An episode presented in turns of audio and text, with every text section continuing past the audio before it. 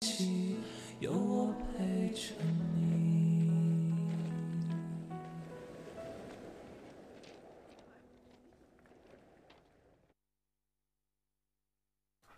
Hello，大家晚上好，我是三良。大家晚上好，大家应该能听到我的声音吧？Hello，大家晚上好。今天是二零二三年十二月十八号，这个月实在是过得太快了，快到我自己已经有点不习惯了。呃，在这里非常想念大家。然后上周六因为拍摄没有给大家做做直播，因为回老家呢。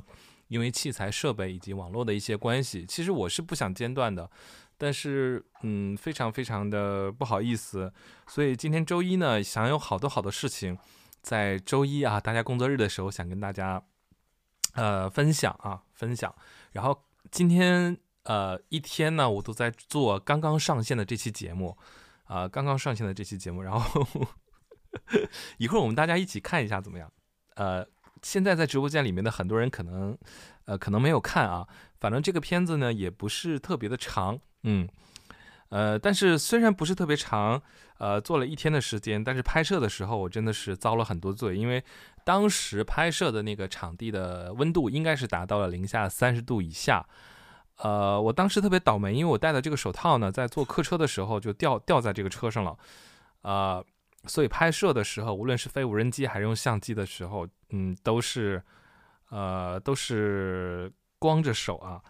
然后那个我的一个镜头呢，呃，呃，跟大家讲一下，真的是我我我特别的那什么，就是呃，我有一个用的一个镜头呢，这个镜头是索尼的 G Master 七零二呃七零杠两百二代。呃，它的原价呢是一万七千多，然后这个镜头不是我自己的，是我一位很好的朋友的，然后在现场就是当天就冻裂了啊，大家想象一下，就是冻裂了，然后我当时就是觉得啊，这个代价也是挺大的，然后晚上就跟朋友说啊，我说这个镜头就归我归我所有了，到时候我要给你买一个新的啊，因为那个镜头真的是特别特别好的一个镜头，然后。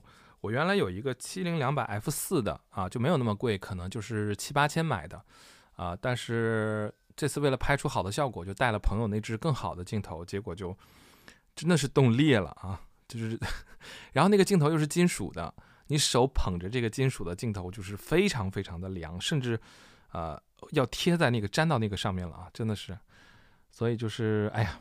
也不是跟大家哭穷，也不是跟大家抱怨，就是这都是意外嘛。拍摄只要是拍摄就有意外，呃，然后我们接下来，现在在直播间的人有多少呢？呃，大家来举个手啊，打一个一二三，打个数字什么都可以，让我看到有多少人在直播间里面。真的很想念大家啊！不知道为什么就空了一个周六，然后就非常非常想念大家，然后很怀念自己直播的感觉。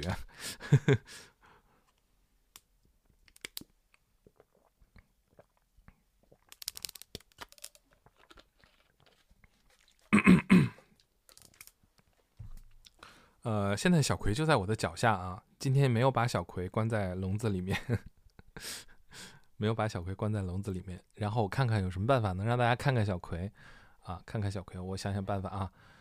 但是小葵有点不乖啊，他有点淘气这样的。我看看啊，葵，葵啊，好沉呐、你你现在怎么这么沉？我看看有没有办法能看到它。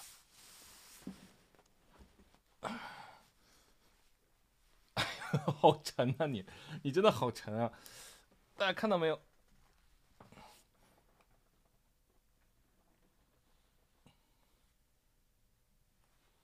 哎呀，不行，换个换换个机位，换个机位，换个机位，真的是太沉了。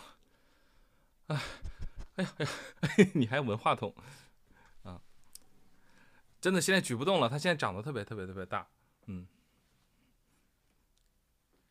来，自行车座。给大家看一下你无辜的眼神，无辜的小眼神。葵，小葵就特别像个人啊现在特别特别像个人。来抬头。怎么样弹琴啊？哈看镜头。为什么不看镜头呢？抬头。抬头。看镜头。你跟我杠什么？他死死的就是压着自己头不抬起来。你看，阿姨给你吃肉肉，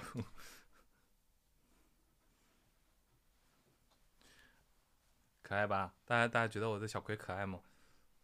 嗯嗯嗯，哎，这眼神儿。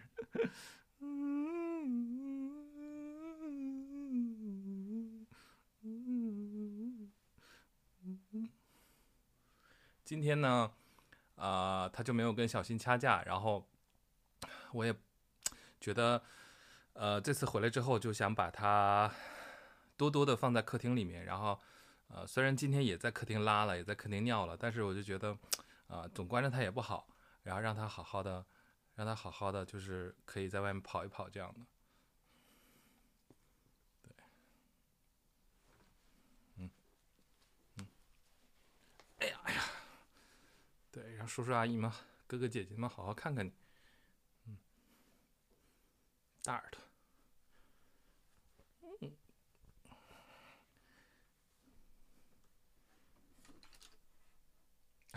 大家看他的手，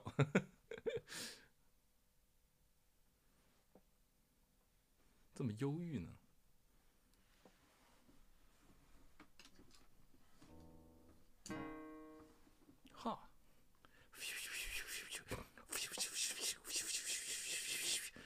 无影手是叶问是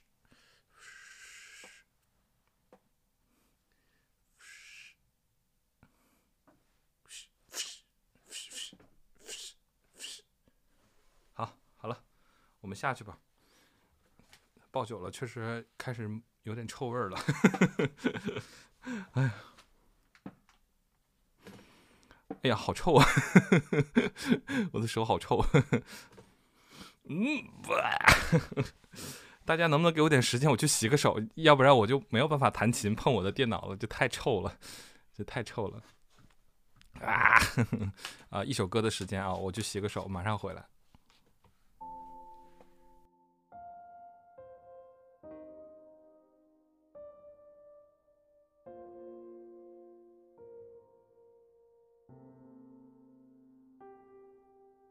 结构。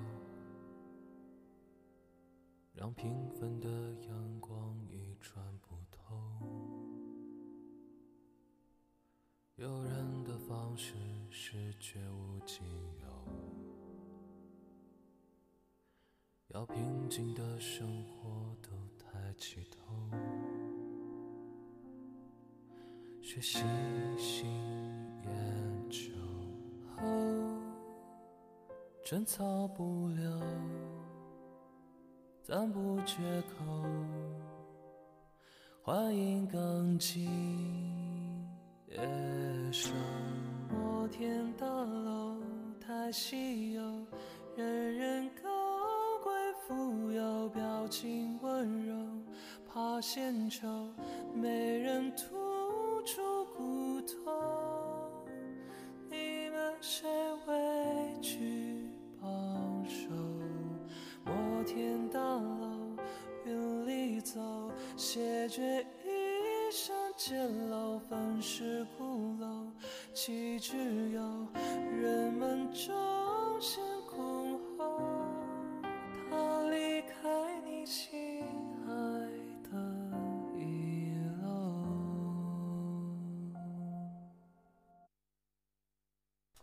好，我回来了。然后这个小葵现在就在我的脚下，一直在扒我的裤子，然后我的裤子又非常滑，然后它一下一下子就是好了，不管它，放任它。呃，非常感谢大家啊！然后大家如果喜欢小葵的话，记得提醒我，每次都争取给大家看一看，因为我之前确实 觉得它有点臭，所以就啊就嗯就呃。可能因为太臭了，但是我忽略了大家对小葵的喜爱。如果大家每次都想看到小葵的话和小新的话，我还是尽可能的让他们去亮个相。上一次直播的结尾呢，呃，呃，上一次直播的结尾就是让小新做了出镜，大家截了很多，我听说截了很多表情包什么的，特别特别有趣。然后啊，啊，刚才有人提醒我说，看看，六六补个生日快乐歌，六六在吗？六六如果在的话，举个爪子，我给你唱生日快乐歌。好，呃，接下来我们大家一起看一下我新拍的视频怎么样？我们一起看啊，一起看一下，呃。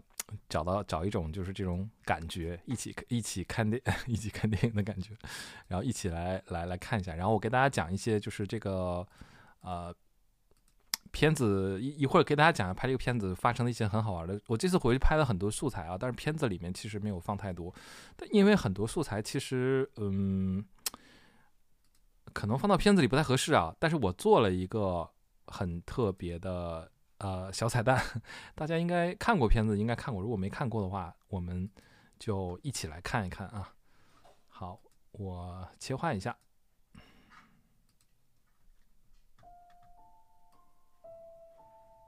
大家好，我是三良。这一年的十二月，北方大部分地区都下起了大雪，我却选择了在这个时候回东北老家看一看。每次的回程一路都要穿行绵延的山势。随列车驰骋在广袤的东北平原地带，当然还要做好对抗寒冷的准备。在满眼冰雪的景观里，却置身难得的纯粹和宁静。大地如此静默，总是有一种祥和的氛围，让你可以摒除任何杂讯干扰，沉浸关于在这片土地上成长的回忆，适合这片土地的机缘与缘分。师兄在今年渊明界工作室成立之前，在我们的老家附近圈了一块地。这块地所属的城镇历史悠久，最早可以追溯到清初一八八零年，也就是光绪六年。之后经历了民国、抗战以及新中国成立之前，对应沈阳的旧名奉天，此地曾名为小奉天。龙形的山脉蜿蜒盘旋，山下一片辽阔、远离城郊的寂静之地。风水与地气十分特别。之后，秋天庄稼收割完，一直到大雪尘埃落定，经师兄点化与选择，这里成为了渊明界工作室新年代烧的特别场地。这次一个人来到这里的时候，气温应该已经低过了零下三十度。太久没有置身如此纯粹寒冷的雪域，像是穿越回了自己的小时候。场地已修缮就绪，待到春节前，就会在这块宝地为大家热闹的烧起新年的开运开财，相信一定会为大家新年带去不一样的运势与吉祥。这里也十分符合渊明界的气质，远离繁杂和喧嚣，回归最纯净的意念与能量。除了新年祭祖代烧之外，新年的开运开财是师兄的拿手保留项目。一张张定制的手写符，伴随足金足量的环保黄表纸与金元宝，一起烧去新年伊始的护佑与崭新运势的能量。我们大家即将要进入离火大运之年，是天时变换流转的关键时节，对这世上每个人都影响深远。这种大运二十年交换一次，因为要交换九次才能轮回回来。我们也极力的努力，选择这个时节去做这件事。新年时节本是每个人一次小的换运时机，赶上了今年这种大的交运年，更是获取丰富能量的好时机。在这天时转变的大好机会，整合交运的能量，寄运天时地利人和，为结缘者带去丰厚的护佑。下一次这样的年运，可能就要等二十年之久了。届时也会全程拍摄。为您燃烧的影像记录，希望可以让您远程享有在这块宝地上为您独有燃烧的定制能量，得此机遇，运势借运飞升。期盼今年新年前夕，寂静的风与洁白的雪，以及即将燃烧的炽烈交织成独有的冬日画卷，如梦如幻。这是属于我们每一个人新年的一抹温暖独特的韵律，留给新年的自己。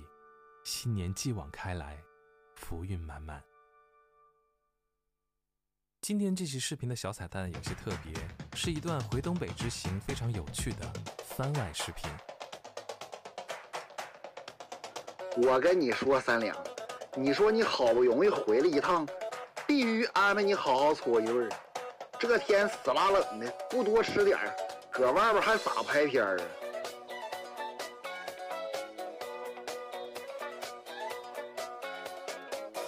特色烤肉、冷面。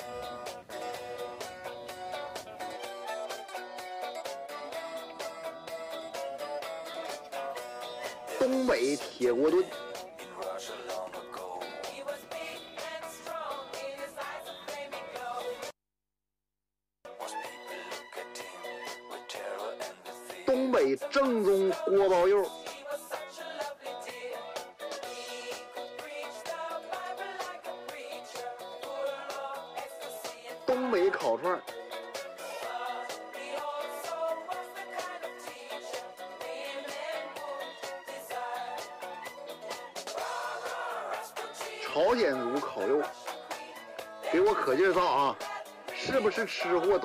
炫一下。那个欢迎大家上东北这旮瘩来啊！吃这一块，保证给你们安排的明明白白的。OK，我们这个片子看完了，呃，这个嗯，结尾的这个番外呢，是因为是因为嗯。我确实好像我我跟大家讲，就是我确实不是一个吃货啊，我确实不是一个吃货，但是我确实喜欢啊、呃、自己老家那边的一些美食。但是这次回去呢，首先是我的呃一代目的电台搭档神屁来接应我啊，去接我。呃，去接我的时候，他就嗯一定要请我吃饭，一定要聊天这样的，一定要。后来做了一期节目，更新在播客里面，大家可以去听。呃，第二就是回到老家跟爸妈，然后跟朋友，呃，肯定还是会吃很多很多美食。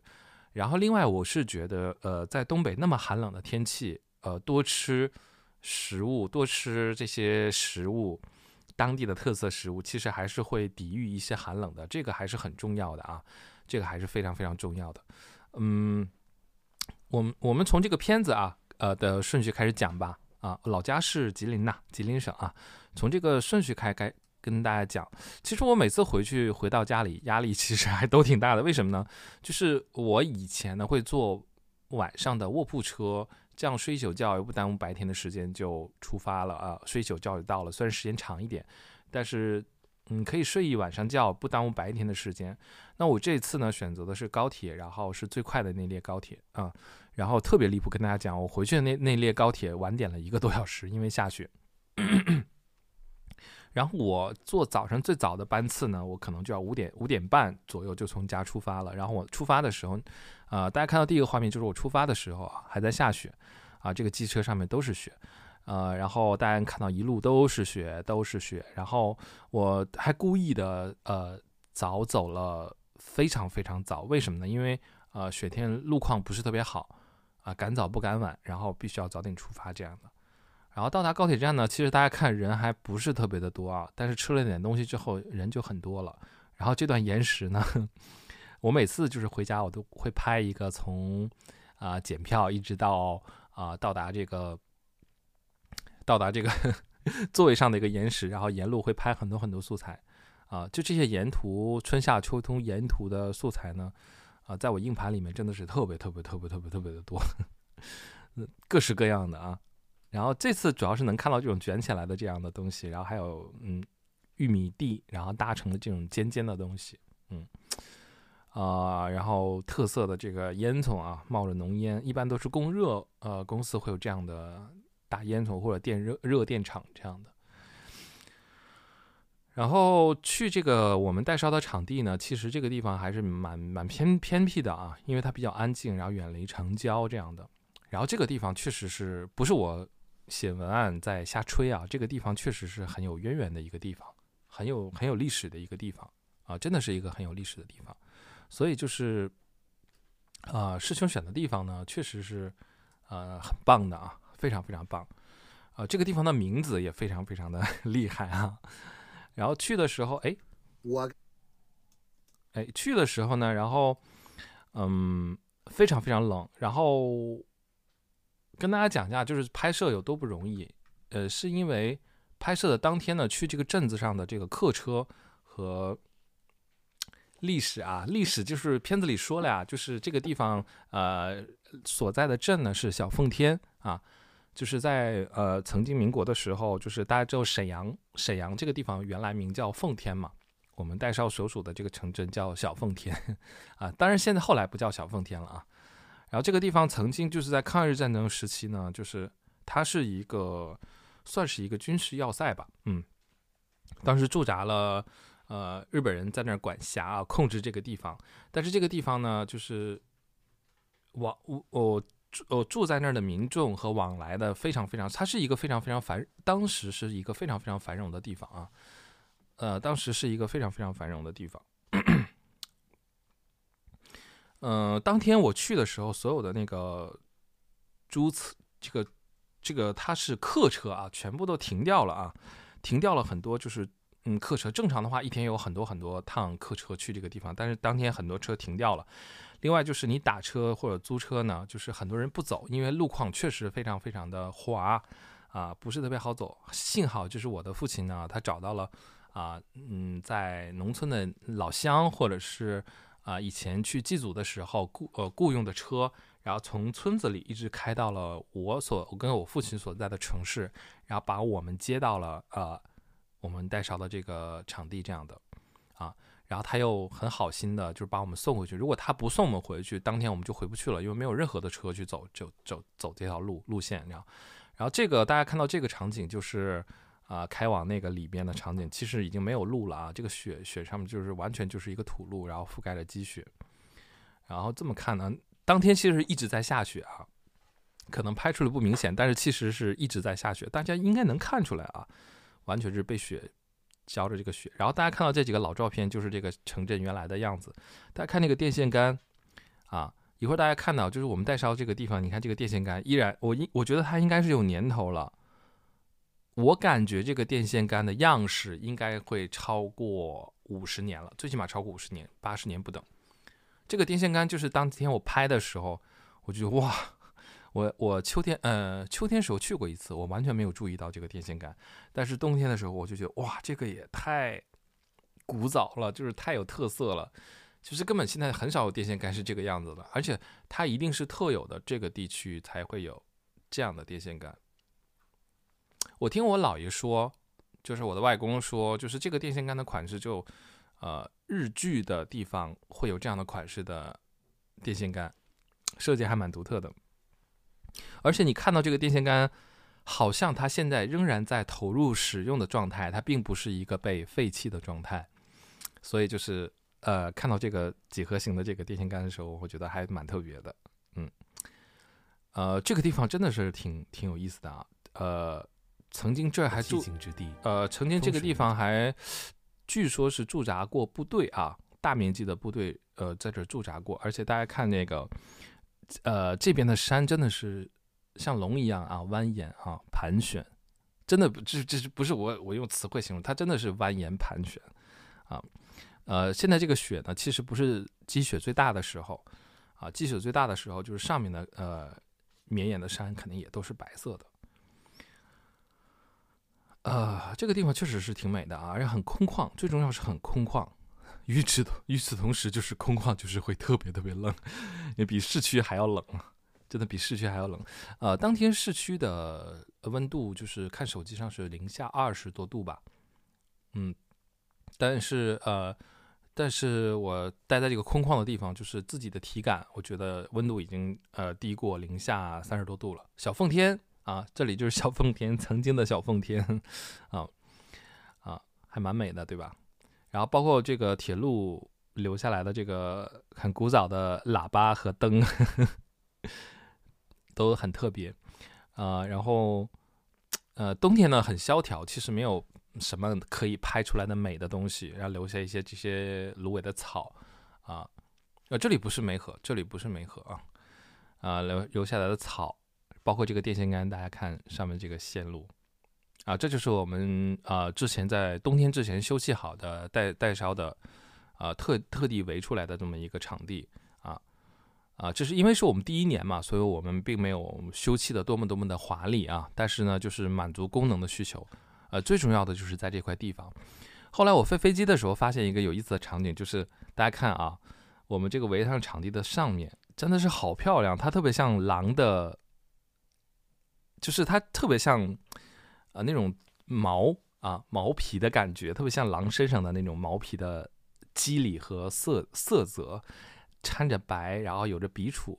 然后再往上呢，就特别像一个卧在那里的狼，然后它这个蜿蜒的小河流又特别像一个龙，然后我就觉得哇，好好看，然后忍着巨冷剧痛啊啊冷忍着剧痛，然后拍下了这个这个，然后尤其是那个割掉的玉米秸秆秸秆留下来的这个纹路就很美啊，这个景景致只有在东北才有，真的很美。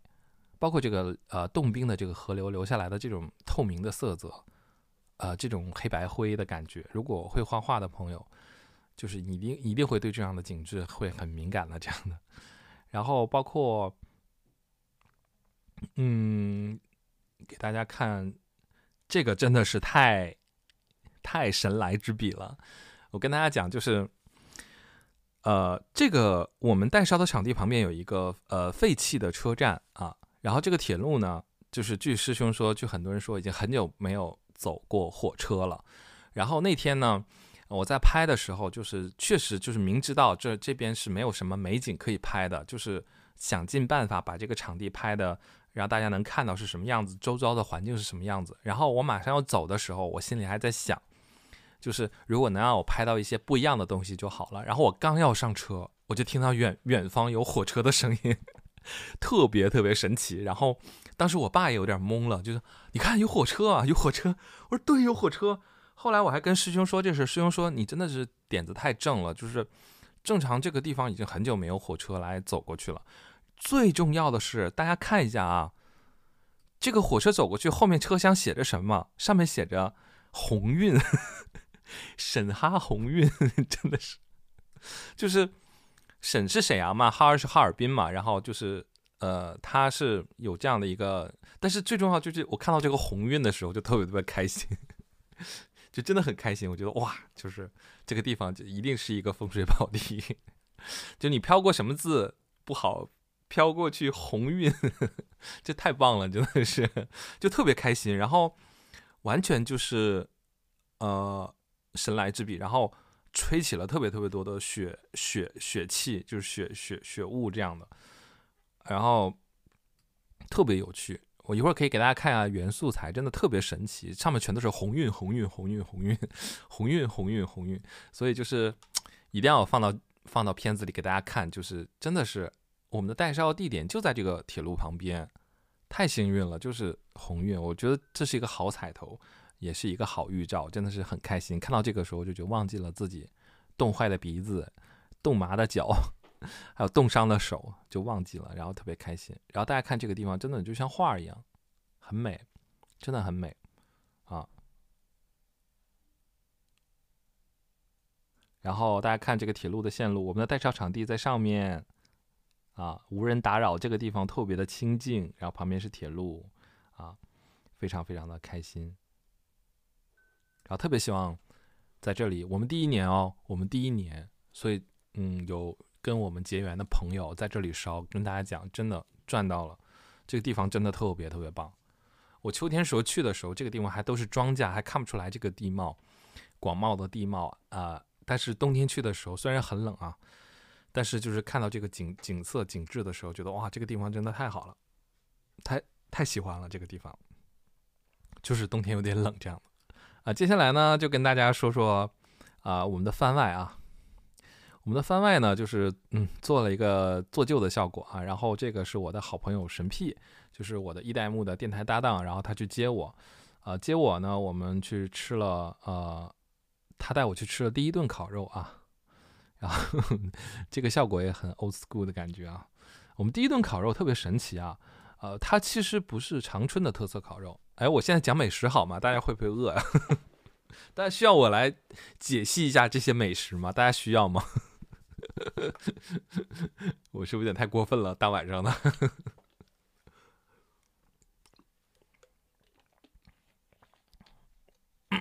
打瞌睡了，因为毕竟是周一嘛，工作日还是很很很辛苦的。大家需要我来解析一下我吃的这些美食吗？是不是太罪恶了？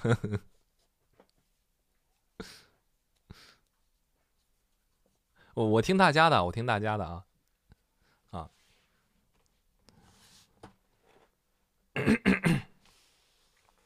被荼毒了。呃，他请我吃这顿烤肉呢，不是长春特色的，它是呃沈阳叫什么西塔烤肉。然后这个烤肉呢，从啊它最特别的就是它的那个腌法非常的甜，然后它的酱也非常的甜，是麻酱跟一大勺白糖泡在里面，然后它完全就是甜口的，包括加加上白醋，就整个是很刺激味蕾的。喜欢吃酸甜的，因为我知道很多女生是喜欢吃酸甜的，然后这个烤肉就会非常合他们的胃口啊。当然肉也是非常的嫩啊，而且这个炉的烤法呢，啊它就非常的。呃，肉会好的，呃，熟的非常快。然后他们家的那个肉的处理方，肉处理好了，帘子处理好了，它就不会一直粘啊，所以整个烤起来就非常的轻松。然后因为神屁也知道我喜欢吃一些甜口的东西，然后他就特意带我去这家，然后也知道我特别能吃酸的啊，能吃酸的不是吃醋，能吃酸的，然后他就请我吃这个。然后他们家的冷面也非常的甜啊，有点过于甜，所以那天我就没有吃了。他们家的炒方便面也特别特别甜，所以就整个他带我去吃了一个，呃，甜，难以想象是吧？真的是酸甜口的，但是很好吃啊。呃，接下来这个农村铁锅炖呢，是我爸爸妈妈带我去的，是我们家城市啊开了好多好多好多年，我也嗯我也去过好多次。我记得我我最早最早去的时候，还是我上大学的时候去的。呃，这家铁锅炖真的就是呃最好的。我吃过最好吃的那种类型的，曾经长春也有一家店啊，本来是那天要跟神屁去吃长春的那家，但是实在是找不到了，因为我太太太长时间没去了。后来爸妈就说一定要带我去吃这家，然后这家呢是在我们家的另外一个区域，呃呃，它而且它的名字就很简单，就叫农村铁锅炖，啊，农村铁锅炖，嗯。我们要的是排骨跟鸡啊，排骨跟鸡，然后加粉条，然后他们家的饼子呢不是贴上去的啊，是处理好的。呃，我跟可以跟大家讲，就是我们家的老家呢，就是随便一家的饭店做的锅包肉都会很好吃啊，几乎没有做的差的。就这道菜成为了所有饭店生存之本的一个一个东西，就是。呃，正为什么我们叫正宗锅包东北正宗锅包肉呢？就是它非常的酥软，它不会像 一些地方做的，就是光是甜，甜的很腻。其实，呃呃，我们那儿真正好吃的锅包肉不是不只是甜，它是甜和白醋的酸，然后加上蒜末和呃葱末，然后。一种酥软啊，一种酥软的感觉，然后口感咬上去是非常脆的，而不是那种像北京啊，像很多地方做的非常非常黏，然后非常非常的梗啊啊，就就就这样的。我们家的冷面呢，朝鲜族的冷面特别有意思。我们家的每那边的烤肉店也好，朝鲜族的饭店也好，你去吃的话，他们通常就会问你，你要甜口的，要咸口的。咸口就是非常传统的口味这样的。我很快就讲完了啊，然后就是烤串就不用说了，我们家那儿特色就是烤干豆腐。干烤烤干豆腐皮儿，然后加上这个，大家看到这个血淋淋的，就是生串啊，生串。这个吃法其实也不是我我在小的时候在我们家那边吃到的啊。其实，在很多辽呃去辽宁的地区的时候，其实是有吃到过啊这种生串的，但是确实很好吃啊。它也是有一点点酸甜的感觉。呃呃，这个是朝鲜族烤肉，就是在一张纸上啊，真的是一张白纸，然后浸湿的白纸上，然后去。烤这样的，OK，这个片子的美食美食之旅就介绍完了。好，大家就是我不要在这太罪恶了，引诱大家这个味蕾啊，味蕾大晚上的味蕾不舒服。嗯，呃，非常非常开心完成了这个片子，而且就是在呃小年我们带烧之前呢，可以回去一次，然后呃做成这个片子让大家看一下，就是呃我们选择的地方。呃，甚至是我可以给大家看一些呃原素材啊，可以给大家看一下原素材，真的是那个地方还是挺美的啊，非常非常美的。呃，原素材就是有点呃有点灰啊，因为没做调色啊。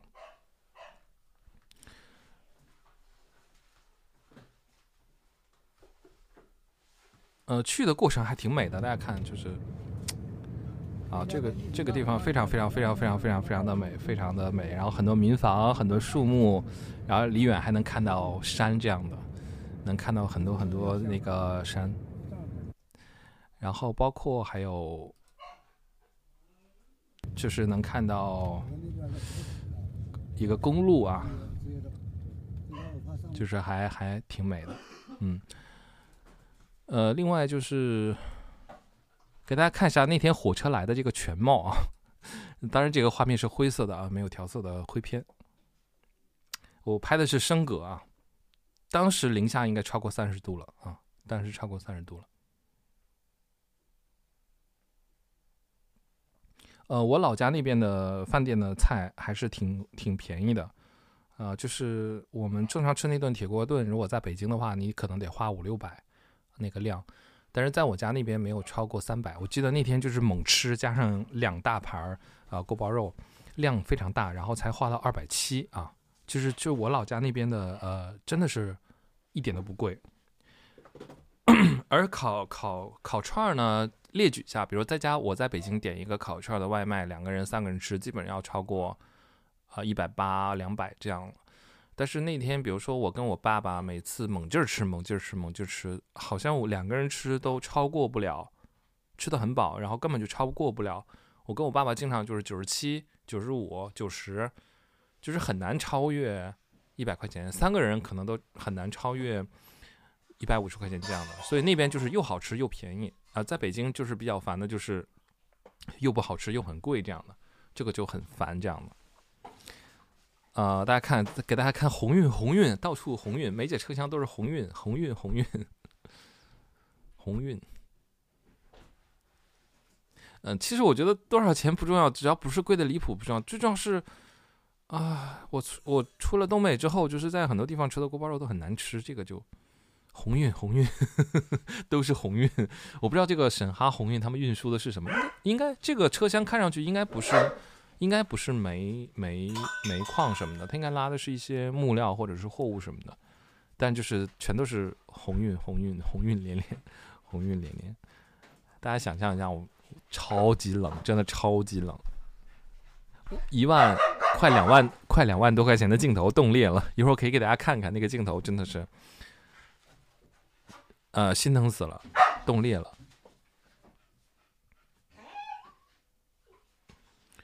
呃，是小新在叫，小新在在叫。鸿运鸿运，呃，给大家看一些没有用上的素材啊啊，比如说一些呃冬日枯萎的小植物，其实还挺有美感的，像一个个小灯笼这样的。啊，这是我片子里没有用到的素材。其实每次我拍片子都会呃有一些素材。有些素材就会用不上啊，有些素材就会用不上。其实挺美的这小东西，可以点燃的，可以点燃的，没问题的。啊，包括给大家看还有废弃的素材，还有这个小小的一只，真的很美。现在大家看到是灰片啊，如果调完色的话会很美的，小小的一只。就非常的，非常的静啊，安静那个地方，就是火车过去的时候，你也不会觉得特别吵闹，特别嗯嘈杂，就是你觉得除了冷以外，你觉得你好像去了一个世外桃源，去了一个呃没有人的地方，我就特别喜欢这样的地方，就所以师兄选的这个地方真的是太太好了，我甚至夏天的时候想去在那儿生活一段时间都都挺好的，觉得。而且它，它离市区也好，它离呃也并没有很遥远，交通上也并没有很很很不便利啊。包括这些拍了很多这种随风飘荡的玉米秸秆啊，啊这些被吹弯的小树枝啊，其实都挺美的。啊，这些都是废弃镜头没有用上的，所以冬天。冬天拍这些东西就特别像画画一样，像线条一样，就是它很有画面感。包括呃，包括这种就是很有生命感，因为我们知道了夏天的时候这些绿色的植物是什么样子，到冬天的时候它们就变得很有韧性，然后很坚强，非常的干净。嗯，啊，包括远处能看到有一个水塔，呃，废弃的一个很很很古早的水塔，应该是很有年头了，非常非常有年头。嗯。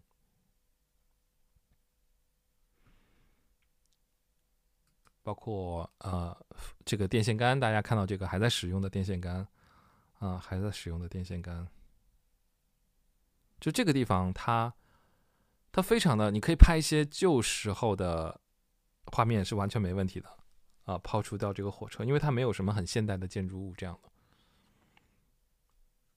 好，呃，啊，给大家看一个东西啊，就是我在铁锅炖的饭店里面有一个这个东西。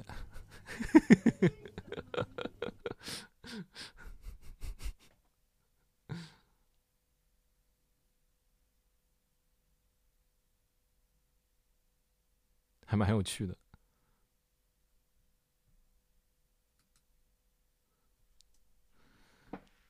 呃，我还有一个嗯，废弃的。也不是废弃的，我有一个旧旧的小 DV，我每次出门有一个旧旧的小 DV，我用那个小 DV 会拍很多，呃，很有意思的画面，呃，因为这个小 DV 呢可以拉近拉远，比如说吃铁棍子的场地是这样的，有很多东北的花布，包括还有这种标标志性的标志性的这种这种，呃，东北饭馆的菜单。还有这种泡酒，东北的泡酒，什么高粱花雕，哎，等一下给大家看一下，高粱花雕、大米、女儿红、五粮，很有趣啊！啊，给大家看一个好玩的素材，就是这是我我我我老家附近楼下有一个修车厂，然后这家老板呢，可能是有一点点自己的爱好，然后他会用一些汽车的零件，啊，这就是他们家就是修车的呃。修车的外面，然后这是老板自己呃爱好做的，用这些汽车的零件，然后平时自己做的，我觉得很酷，因为这个就在我家楼下，非常非常的近啊，然后就是真的很 很酷，就是他自己做出来的，然后这每次路过的时候都觉得特别有意思，就是啊，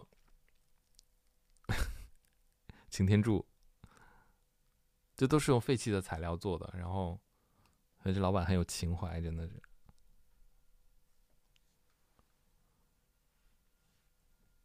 做这种东西不只是要心灵手巧，是吧？还可能还需要就体力啊，呃，需要一些呃技术，对吧？而且是那种焊工啊，啊呃，就是那种很大型的机械的那种技术，嗯，嗯，每次我这个小 DV 都能拍到一些很好玩的场景，比如说这种，呃，就是市区真的会堆起一个大雪堆这样的。堆起一个大雪堆，这样的。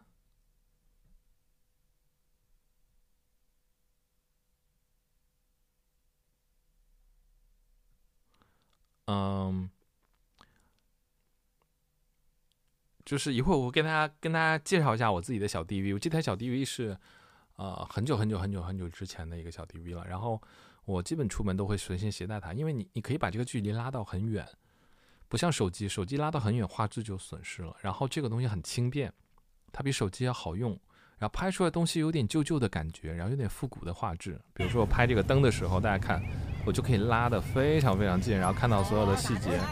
然后包括这种抖动，就是会给你提供一种不同的观察视角。嗯，呃，还蛮有趣的。包括拍烟囱啊。拍什么呀？豆豆？我说你们都没和那边拍什么？我就可以拉过去。对啊，就是我我我其实日常做了很多这种，呃，这种小短片、小短片，然后，嗯，呃，有很多很多素材，甚至有很多素材其实并没有把它们做成片子，但是，呃，就。怎么说呢？这是一个观察生活、积累生活一个很有趣的方式吧。啊，就是这样。然后我我其实也非常鼓励大家平时生活去多拍一些素材，去多拍一些啊你看到的东西啊，就蛮有趣的。然后最后你把它做成一个短片啊，是你自己独特的、独有的生活记录，就是蛮好的。其实我觉得。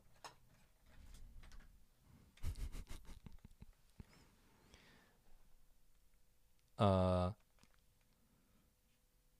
就是冬天带它，还有一最重要的一点就是，啊，这些曾经时期的小 DV 呢，呃，曾经时期的小 DV 就是，啊，他们非常的耐寒，它不会因为冻坏了就开不了机了或怎么样的，呃，我挺推荐大家使用的，然后很好用，很好用。对啊，就是我觉得尽可能的不要光用手机去拍。因为我觉得这个手机现在拍的很多东西都是用算法，它拍出来东西不是那个东西很自然的样子，所以它就会影响多年以后你在看这个东西的时候，它会影响你对这个当时记忆的一些判断。所以我觉得，嗯，挺推荐大家用一些老的东西，而而且很便宜，很便宜。我现在就是我的工工作间这边有好多好多那个时期的小 DV，我随便就可以拿出一台来。呃，给大家看这台，这台是我收藏的，当年很贵的，当年可能超过一万了啊。这个我是花啊，这个我是花三百块钱左右啊，三百块钱左右，然后呃买到的，而且成色非常新。其实我当时有两台，有一台送给送给朋友了啊。啊，这台我为什么要收藏它呢？确实它也能用，最重要是我喜欢的一个新浪潮电影导演叫瓦尔达。他就是用它拍了很多很多，呃，很重要的他的纪录片里的素材，对，然后这样一掰，你就可以拍摄了。然后这个拧这个按钮，你就可以变焦，这样的非常非常的方便啊！而且这台因为比较久远了，它拍出来的画质很复古，也算是一种很独特的风格啊。呃，我现在还能给大家翻到。啊，大家看这台，这台就是它的，它俩看上去很像，但是其实这是它的下一代。这个机型只出了两代，啊，这个就比较浑圆设计的啊，它的画质会比第一代要好一点。这个型号一代的型号叫 TG TG One 吧，TG One，然后第二台叫 TG 五啊。二叫五，二代叫五，一代叫 one 啊，一代叫 one 这样的，放在这里。然后我看一下，嗯，稍等一下，大家稍等我一下。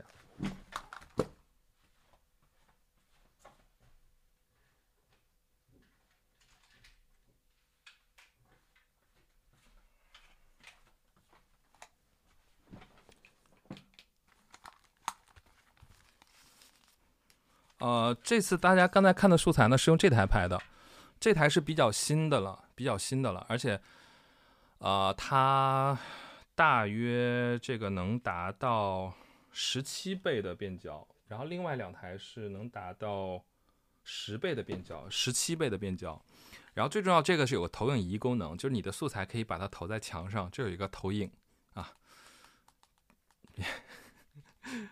呃，有台投影，然后这台是比较新的，就它可以用现在的 SD 卡，就小小的 SD 卡就可以了啊。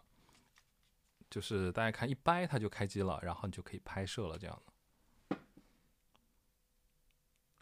大家能看到我拉的非常非常近，很好用，非常非常好用。在哪里可以买到正版？你这个就只能去闲鱼去淘了，就去闲鱼去淘。呃，呃，给大家看这个投影功能，我不知道能不能，大家能不能看出来？大家看有光，看到没？然后就你看这个画面就可以投出来，就可以，就是你如果你在睡觉的时候可以投到白墙上，你就可以看你拍你拍摄的画面，对。还挺好用的一个一个东西。我怎么开始安利起我的拍摄设备了？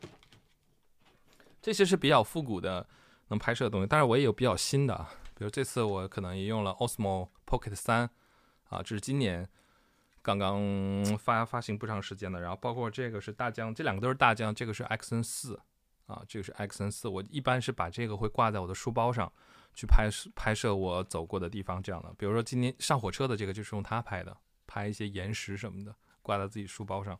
所以我每次出门呢。我的背包都不会轻，因为你要，你要，你要记录很多很多东西，记录很多很多东西。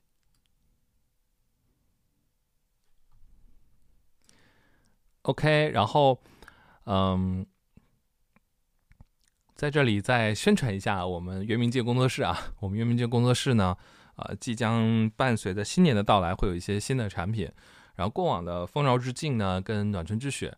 啊，丰饶之境卖的很好的丰饶之境，目前又补货了啊！大家如果感兴趣的，可以去店铺去看一看啊。包括我们的套装，我们的套装，呃，好像也快明信片就是赠送的明信片好像快要送完了，那就证明我们的套装卖的还可以，是吗？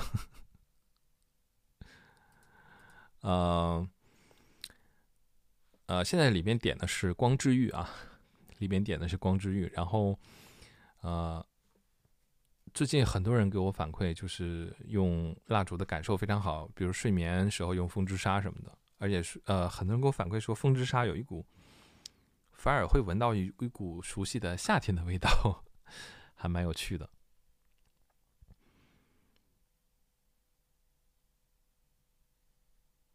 呃，我在这里先可以提前透露一下吧，啊，我知道 B 站的这个属性啊。我跟师兄，包括跟团队里的小伙伴聊这个事情，我知道 B 站的属性，呃，然后关于之前的产品啊、定价的问题，有很多很多朋友发私信说啊，三良真的很喜欢你们做的东西，也觉得你们的东西货真价实，啊，但是我现在是学生啊，可能我的经济条件各方面的呃，可能消费不起这样的，然后我们也确实也不鼓励，就是上学的同学，然后用家人的钱，然后去。嗯，买我们的产品，这个我们不鼓励这样的。我们还是希望你自己有自食其力、有自己的经济能力的时候，啊，去选择性消费。嗯，但是呢，我就 我自己内心就是有点于心不忍，就是啊，我之前做自己的周边的时候呢，就是嗯，有一些就宁可赔钱吧，自己的定价还是定的很便宜的啊。我也跟大家讲过，基本就是我之前之前做。我之前做的这个周边呢，说出来可能大家都不信吧，就是大之前做的周边大面积的，基本都是赔钱的，但是就是开心嘛，啊，也没有指指望着这个东西拿来拿来赚钱，是为了留下一个作品，呃，但是这次跟回来就是去拍摄的时候，前后回来跟伙伴商量，就是还是希望，呃，能支持我们的人，喜欢我们频道的人，喜欢月明界的人，包括喜欢三良异闻录的频道的朋友，也能去享受到师兄的能量。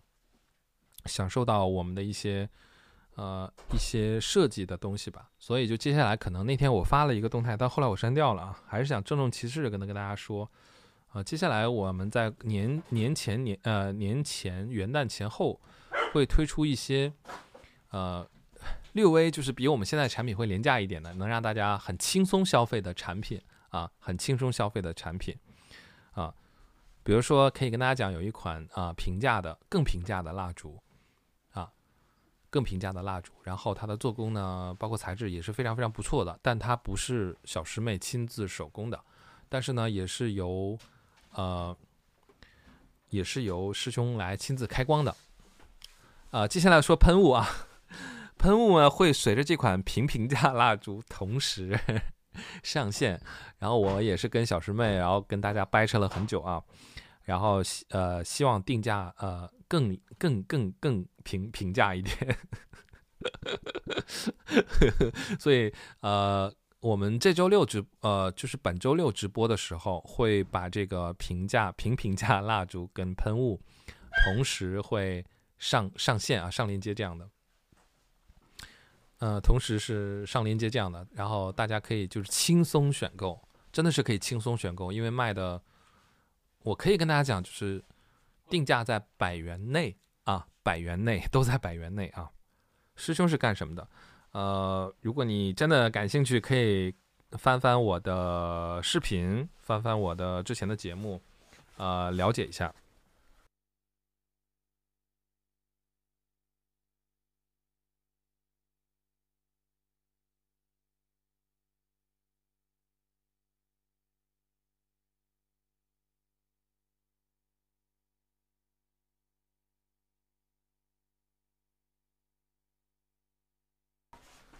呃，本周六争取本周六上架啊，争取本周六上架。刚才小龟跑到我的脚下了，争取本周六上架。有一款平平，我在这里就是算是提前透露了，因为今天不是周六嘛，嗯，周一啊，呃，没有合作了，跟那边没有合作了，没有任何合作。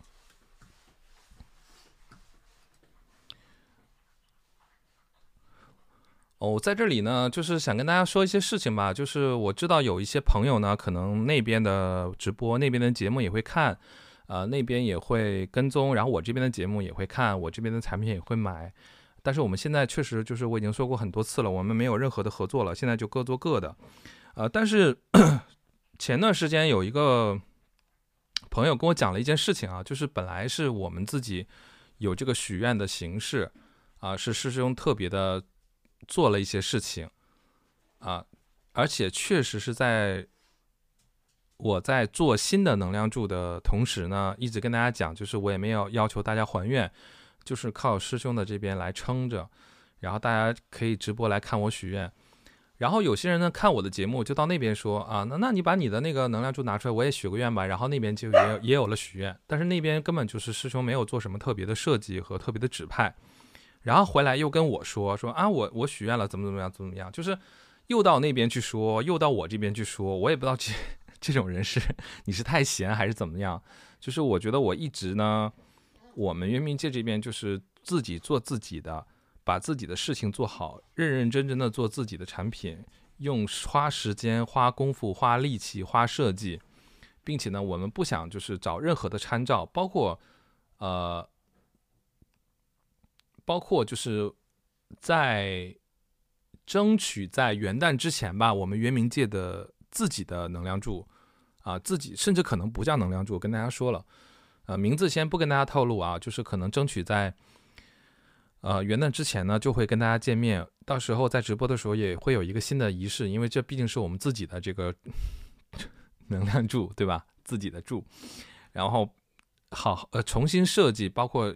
我们原创的自己的柱也是为了能让大家更好的许愿，呃呃，到时候新的柱来的时候再方便大家去还愿，并且我可以提前跟大家就是提前透露一下，就是为了方便大家还愿，为了方便大家还愿更灵，呃呃，就是小师妹呢特别特制了这个用来祭祀供奉还愿的。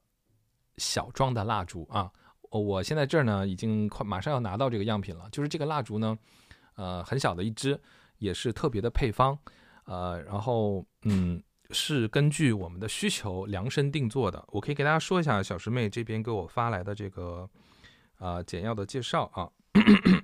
这个蜡烛真的是不贵，非常便宜，你可以用来还愿，你可以用来呃买回去自己去。呃，烧纸的时候啊，祭祀的时候，或者在家就是供奉的时候，都可以用这个小蜡烛。呃，这个小蜡烛非常非常的适合做这样的事情啊。所以就是我们这边的产品呢，全部都是根据大家的需求，根据大家的使用体验和日常需求来设计定制啊，而不是说去采购一堆乱七八糟的，然后让师兄开个开个光就算了啊。我们只有这个。平平价的这个蜡烛，但是我们也非常严选它的品质啊。我们其实这个事情早就可以做，但是我们一直就花了一两个月时间去去选择。跟大家介绍一下，啊，渊明的这个小师妹对它的定义啊，它是可以可以理解为给仙家的口粮、祭礼，可以用于还愿、祭坛、仪式以及日常供奉，辅助仙家修行，给仙家提供能量。给人使用以补阳气、提升和稳定心情、通畅身心和呼吸系统、消炎以及提高频率。啊，这是小呃小师妹做的这个专门供给呃供奉祭祀还愿的蜡烛。哦，我可以给大家找一找这个，找一找这个样式，因为昨天小师妹给我看了，我在这里就 还还有点不正式啊，但是就是提前公布一下吧，算是啊，然后给大家看一下。这个就是小小的一只，这个大家看到这个图是昨天小师妹刚刚做好一批，然后要给我寄过来的。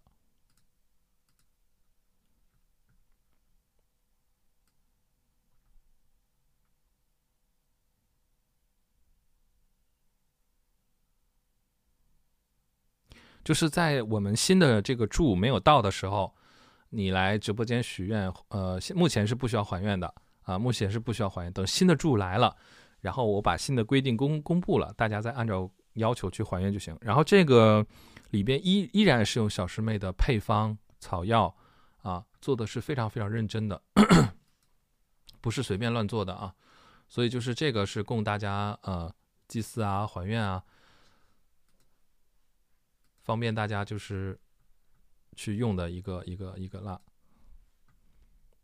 然后包括给大家看一下，有黄色的和白色的，应该是味道和配方也是不一样的，供大家选择这样的。对，寺庙里面也有类似这样的，确实是的啊。所以这个 规则规定不是我们定的，确实是有这样的需求，有这样的功能的蜡烛，所以用让大家用来还愿、祭祀、供奉啊。这样的日常可以点啊，都可以点的啊。那今天再给大家透露多一点吧，给大家看一下我们天石杯子的打样啊。我们天石杯子的打样真的是红红火火，这个是呃琉璃的师傅发给我的，给大家看一下天石的杯子。呃，摒弃掉了，做了很多改进啊。根据大家对之前的丰饶之境和暖春之雪的一些要求，然后做了很多很多的改进。啊，真的是红红火火啊！我们天石的杯子就是红红火火，非常红红火火，而且里面有一些师傅做的这个巧思啊。呃，给大家看一下侧面，侧面呢就是非常的干净，对比丰饶之境还红啊。天石嘛，这就是红色的嘛，一定要红嘛。呃，天石的杯子就是这样的，非常非常的红，而且上面的花纹呢，非常的烂漫啊。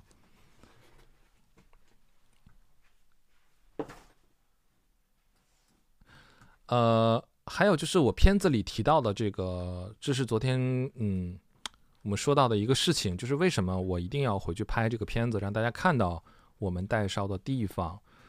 呃，确实是我们渊明界成立的这一年。和我之之前直播一直在说明年的两年是非常重要的年份，然后需要大家就是啊，反正跟大家讲我私人的一个事情啊，就比如我妈妈一直想把我之前的房子卖掉，然后她说我可以把你把那个房子的那个剩下的贷款就全部都还上，然后我们就把房子卖掉这样的。然后我跟我妈妈说，首先你还款的这个钱不用一次性还，你这个钱要按到自己手里。你依旧按照每月的还款，我我给的那个金额还款就行，因为我，呃，就是我们当时我的房子，比如签了一个很长的时间年限，然后每个月的那个压力非常非常小啊，所以可以忽略不计。就是现在来看的话，然后我跟我妈妈说，钱一定要在未来两年按到自己手里面，然后不要卖房，也不要买房啊。未来两年是非常非常动荡的，所以有钱一定要抓到自己手里面啊。这是我我这次回家也跟我在跟我妈妈在说这个事情。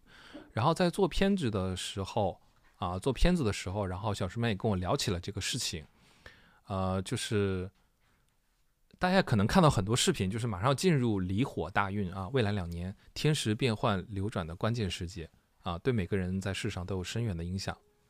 然后小师妹给我提供的资料就是，这也是百年难逢交换大运啊，甚至是国运的年份啊，大家可以关注一下未来两年的时政和国际形势以及国家形势。如果你能很好的抓住机会，就能借运飞升啊，给自己很好的护护佑的能量。然后这种大运呢，二十年交换，但是下一次就很远了，因为要交换九次才能轮回回来，所以是百年难逢。所以我们也算是巧合吧，就是也算是命运吧。就是渊明界在今年成立，然后今年的第一次代烧正好赶上了这个交接的时候，包括我们的产品天时什么的，都赶上了这个时候，因为我们是第一次。我们是真的是第一年，呃，然后九运轮流交换，每二十年一换，所以下一次轮回可能就是下一次大的轮回是一百一百八十年。二十年的大运也是非常难得的，一个人能有几个二十年的，对吧？所以小师妹跟我聊说，借天时转变的大好机会，所以小师妹才做这个天时。这个天时不只是说我们新年的一个简单的一个产品而已啊，所以正好就是赶在这个时候了。所以之前为什么搞预售又不搞预售，然后一定要告诉大家，一定是新年的时候用，一定是一一定要新年的时候用，就是因为这个原因。所以一直就跟大家讲，天时跟我们的那个代烧的那个时间时间段是绑定的啊。嗯，所以就是里边就是小师妹跟我讲说，她整合了交运的能量，为大家转运助力啊，借运。所以这个就是他为什么要给这个蜡烛起名为 天时，而而且为什么一定放在新年。所以跟大家讲，就是买了天时，包括后来我们做就是能量定制，就是你一定要提供照片这样的，啊，就是为了这一次非常重要的这个这个时节。对，天使一定要新年用啊，新年时期用，新年新年时期用，在哪里买？然后可以看左下角我们的月明界工作室客服大总管的微信，呃，记住天使一定要跟加客服的大总管的微信啊，因为要提供定制。要提供定制，因为是单独的给你自己根根据你个人能量场来开光的，所以这个天时很有可能我们只做，有可能啊，不排除我们只在今年做，可能明年就没有了，有可能，有可能的哦。所以大家如果就是喜欢的话，呃，之前也有人给我反馈说，就是他买了丰饶之境，买了一次，然后就把它供起来也不用，这个蜡烛一定是要用的。蜡烛一定是要用的啊，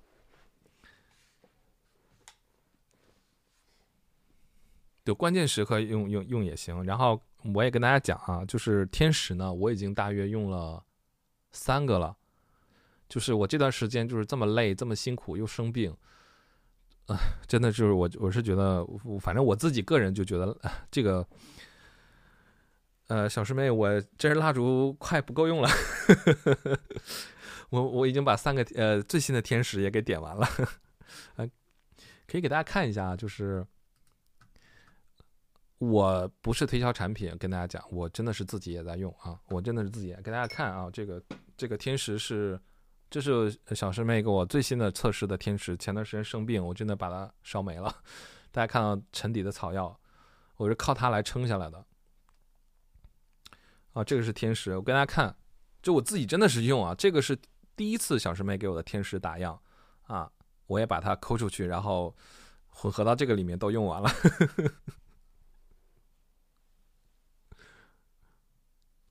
天使目前是预售阶段啊，天使目前是预售阶段。呃，上周呃上上周上周已经开始预售了，开始预售了，天使已经开始预售了。看来我要打一个打一个标，我上上场打标了，这这场。再打一个，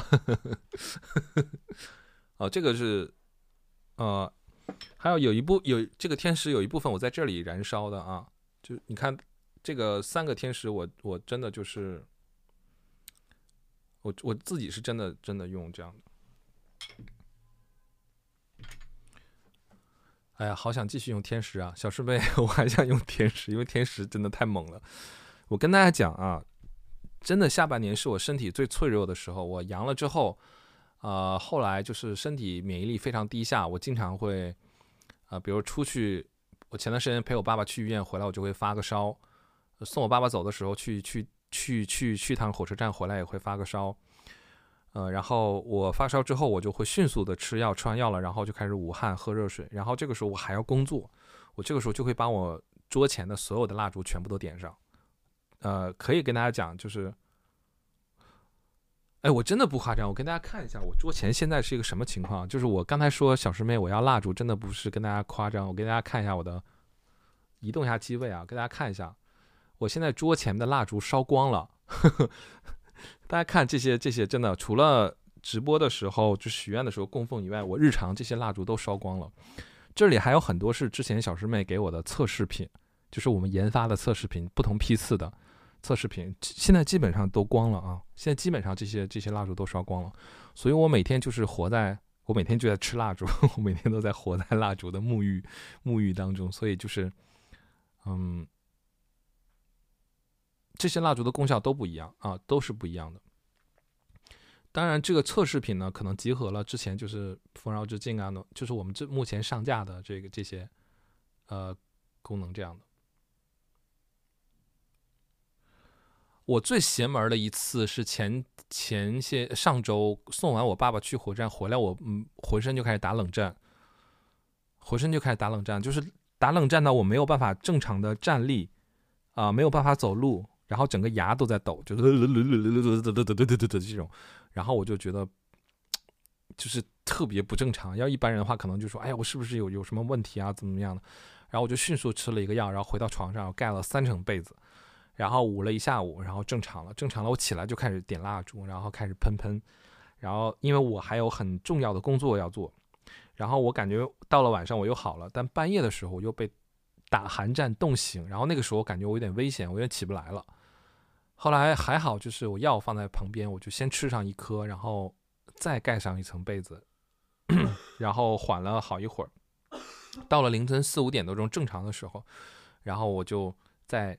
把床边的蜡烛再点上，呃，反正我我自认为啊，包括师妹之前也跟我说，就是我是一个连接能力还是比较强的一个人吧，所以我觉得蜡烛点起来对我来讲就是管用的啊，就是非常管用的。所以我的整个这个区域，这个工作工作间的这个区域，啊、现在就是沐浴在蜡烛里面，真的是沐浴在蜡烛里面。所以我觉得蜡烛大家要要常备啊。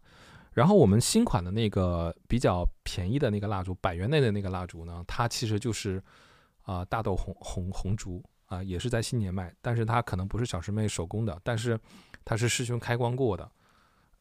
大家如果喜欢的话，那个就是没有任何的风之沙呀这些属性，它就是提升能量，就是提升能量这样的。呃，孕妇之前小师妹说了，就是毕竟这些蜡烛是精油产品，然后孕妇的话还是慎用啊。然后小师妹现在也在直播间里面，然后可以为大家解答这样的。呃，我们的烧纸呢是有一颗定制符，就是你如果结缘代烧的话，你可以提供你的照片，提供你的姓名，然后师兄会根据你的照片，根据你的能量啊、去写一张符。这个符的作用就是，我们正常的烧纸呢，在十字路口烧纸，可能呃烧到最后，在那一边或者是应该起到能量，在那边可能都被呃稀释的差不多了，会被抢抢光了，你可以理解为。然后这张符就是相当于一个呃根据你自己来定制的。可以就是有专专门的，我讲这个可以吗？直播间专门的鬼差，然后可以把你的烧的金钱足金足量的送到地方，或者是足金足量的能量给予你自己来护佑，比如说开财、开财开运这个事情。所以这个符呢，就是是专门的一个定制的东西，也是也是就是钱花在哪儿了，其实就是花在这儿了。其实啊，当然我们也是我们的纸选的也非常好，这一次。环保纸啊，对，就是前段时间我又把这个纸样拿出来了，给大家看一下啊。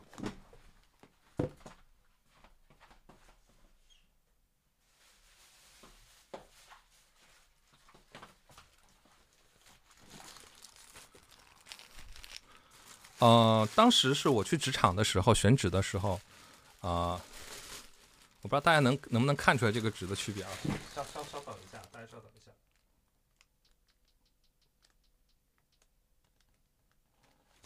啊，这样就明显了。我把这个调参，大家看啊，这是这是两种纸，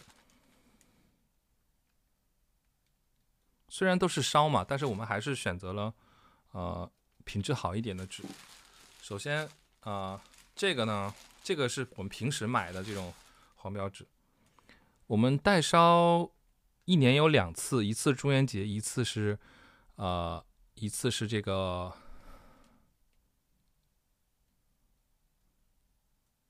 哎，稍等一下，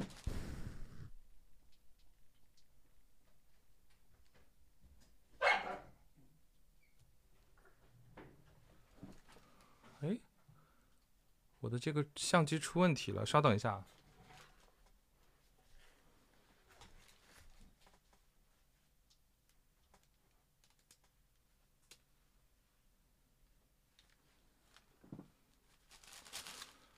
呃，这个是我们平时用的这种黄标志，啊、就是它呈现一个焦黄的状态。然后这个是我们用的，啊、就是印度尼西亚进口的料做的，这个黄呢就比较银黄一点。然后这个烧起来会起那种黑色的烟和灰，这个烧完之后就是白色的，然后很快的就挥发，就是很很快的，就是这个灰就非常轻啊，它不会成那种黑色的，然后死灰这样的。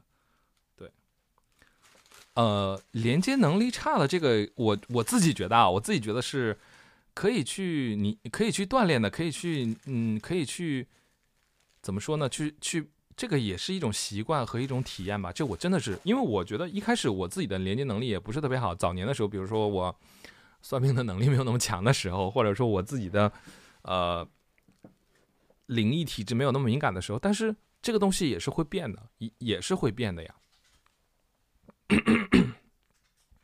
所以很多东西就跟你健身吃饭一样，就是养成一个很好的习惯。很多东西就是就是怕形成一个习惯，就跟我喜欢拍照一样，就是 什么东西都架不住你你你你你你你你你养成一种习惯。我觉得大家啊，我我今天斗胆说一个观点啊，可能大家很多人不愿意听，或觉得我说的不对，就是大家永远不要老拿这个麻瓜这个事儿说事儿，就是我觉得是麻瓜没有什么关系。世间万物很多东西不要轻易的把自己定性了，麻瓜也是可以学习，麻瓜也是可以领悟一些东西，麻瓜也是会变的呀。就是我觉得，呃，可能你你可能会说我就是啊，你不是麻瓜，所以你巴拉巴拉巴拉巴拉怎么样？但是我觉得早年的时候，我一直也不懂玄学这个东西，我也不懂这些东西。我觉得我就是个普通人，我该学习学习，该吃饭吃饭，该去花心思花心思，该去领悟一些东西去领悟一些东西。我觉得你你不能因为说你是个麻瓜，我就什么都不在乎了，什么都不要了，然后什么都不学了，我就这样了，那不可能的，对吧？就是人还是要有基础的一个上进心吧。咱咱摒弃掉所有东西，先说一个点蜡烛的事情。就是本身你看啊，咱先别说玄学的东西，就是小师妹配的这个蜡烛里面的呃精油也好，它草药也好，就是我跟大家讲，就是我烧到这个最下面的时候，闻那个草药，我都觉得很享受，甚至有时候糊糊的那个味道。然后师妹曾经给我看过她在家里面点那个蜡烛，就是一团大烈火啊，喷到棚顶的那种，她是那种很旺盛的啊。然后我我自己在家的时候，就是这一次烧天石烧到烧到底部的时候，烧到草药的时候，我我真的它是有就是烧烧黑烧干的，但是我就是好好的闻了一下这个味道。这个东西是有层次的，然后你闻了之后，你自己是有一些感受的。对呀、就是就是我觉得嗯。就是我，我觉得就是很多人说，哎呀，我是麻瓜，所以我怎么怎么怎么样，我就就是我觉得某一种那种东西就是在给自己设限。就像我小的时候弹钢琴，嗯，不行，我手指头短，这个曲子我就弹不了了。什么呃，肖邦的曲子我什么什么这个类的练习曲我就不用弹了。哎，就是你手你手是短，就是你手指是够不到这个八度，难道你就不应该了解一下这个曲子吗？你可以浅浅的弹一下呀。可能你就打开新的天地了。后来我长大之后，看到了很多钢琴家，就手指条件并没有那么大的，同样去弹了那个曲子，他可以可以用自己的一个关节和手指的手型方法，他就做到了，他就可以弹这个曲子。我跟大家讲，当年我艺考的时候弹肖邦的十三号练习曲，这个曲子真的是手小的人弹不了，因为它需要够到一个非常远的一个距离，需要整个手是跨度非常非常大。然后我上大学的时候，有一个同学就说：“哎呀，我很喜欢这个曲子，但是我弹不了。”我说：“为什么？”他说：“我手特别小，我够不着。”我说你你真的很喜欢这个曲子吗？他说我特别特别喜欢。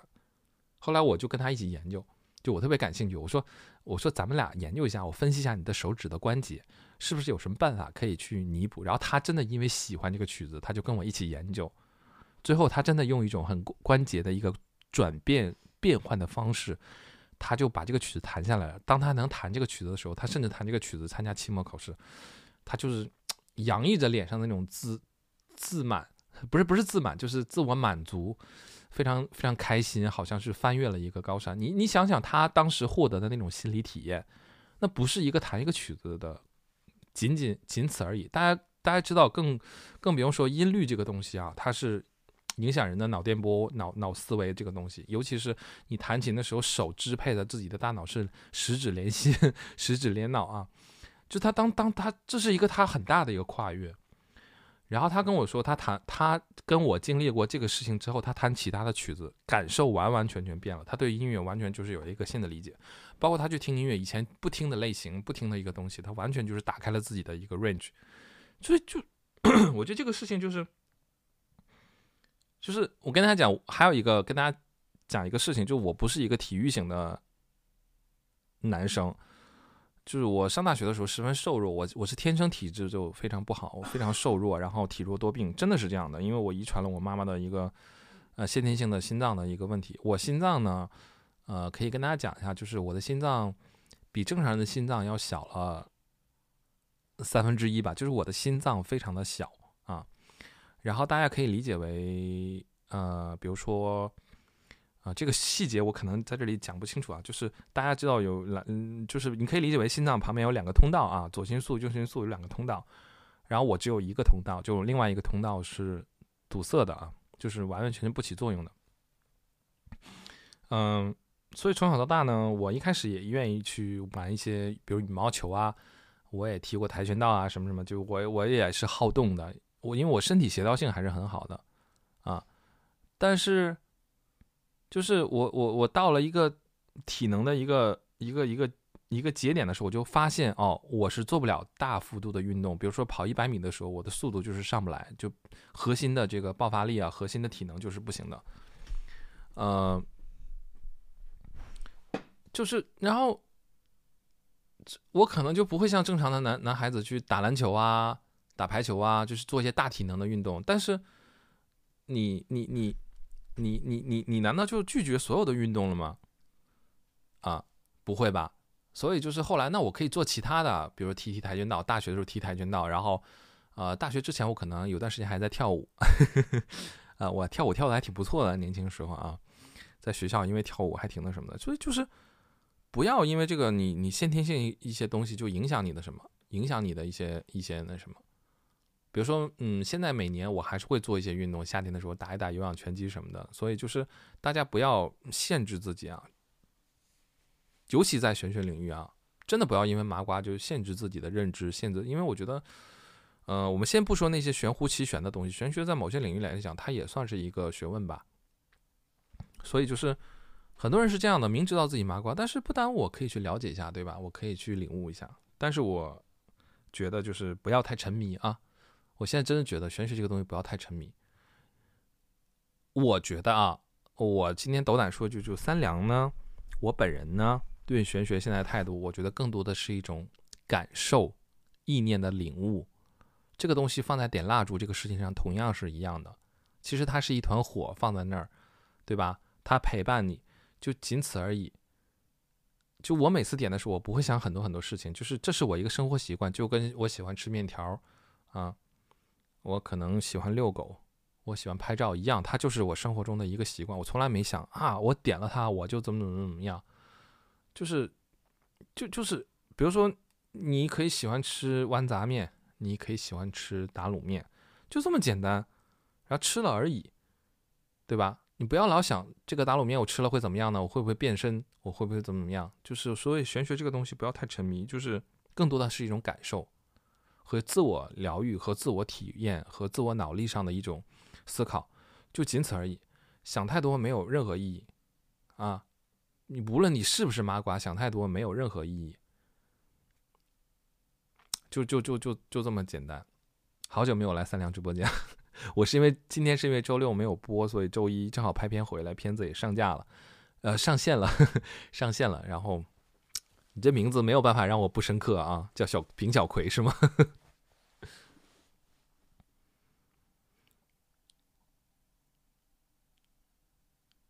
呃，今天有回放，今天录回放，目前录制是正常的，没有关系。然后大家因为周一嘛很辛苦，愿意睡觉的就困了的、累了的就去睡觉，是有回放的，音频回放和视频回放今天都会有，都是正常录制的。非常感谢，就是。困了的朋友，还在这支持我的朋友，嗯，我从东北回来之后，我就想清楚一件事情，就是我这段时间跟大家掏心窝子说，我太累了，真的是太累了，身体真的是有点点吃不消了。但是吃不消的情况下，我还在硬挺着，真的是这样。然后靠蜡烛续命这样的。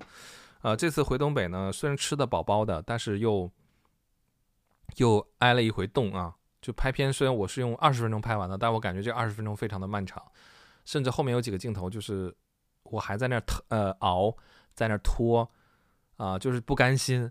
呃，拖到了来了一列火车，真的是这种心态，所以我就我觉得我这个人吧，就是说实话，我自己觉得我自己还是有点任性的啊，就有的时候愿意逼自己一把。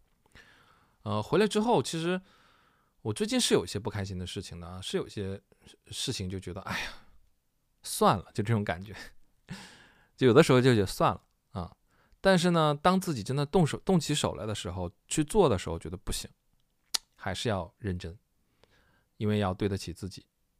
就是真的是这么想的，就是要对得起自己，所以就是包括今天做片子也好，其实今天上午呢，本来就是这个片子不用这么赶的。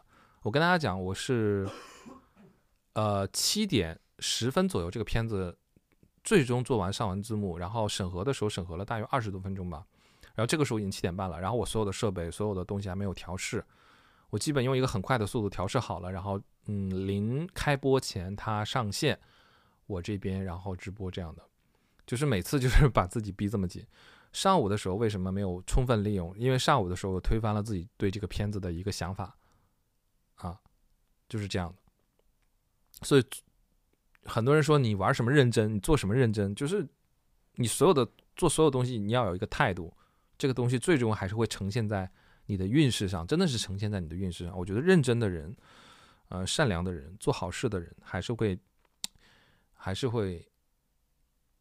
命运会对他好一点吧，所以每次拍摄的时候出现一些小的意外或小的惊喜的时候，我都欣然接受。我觉得，嗯，可能我做对了一些事情。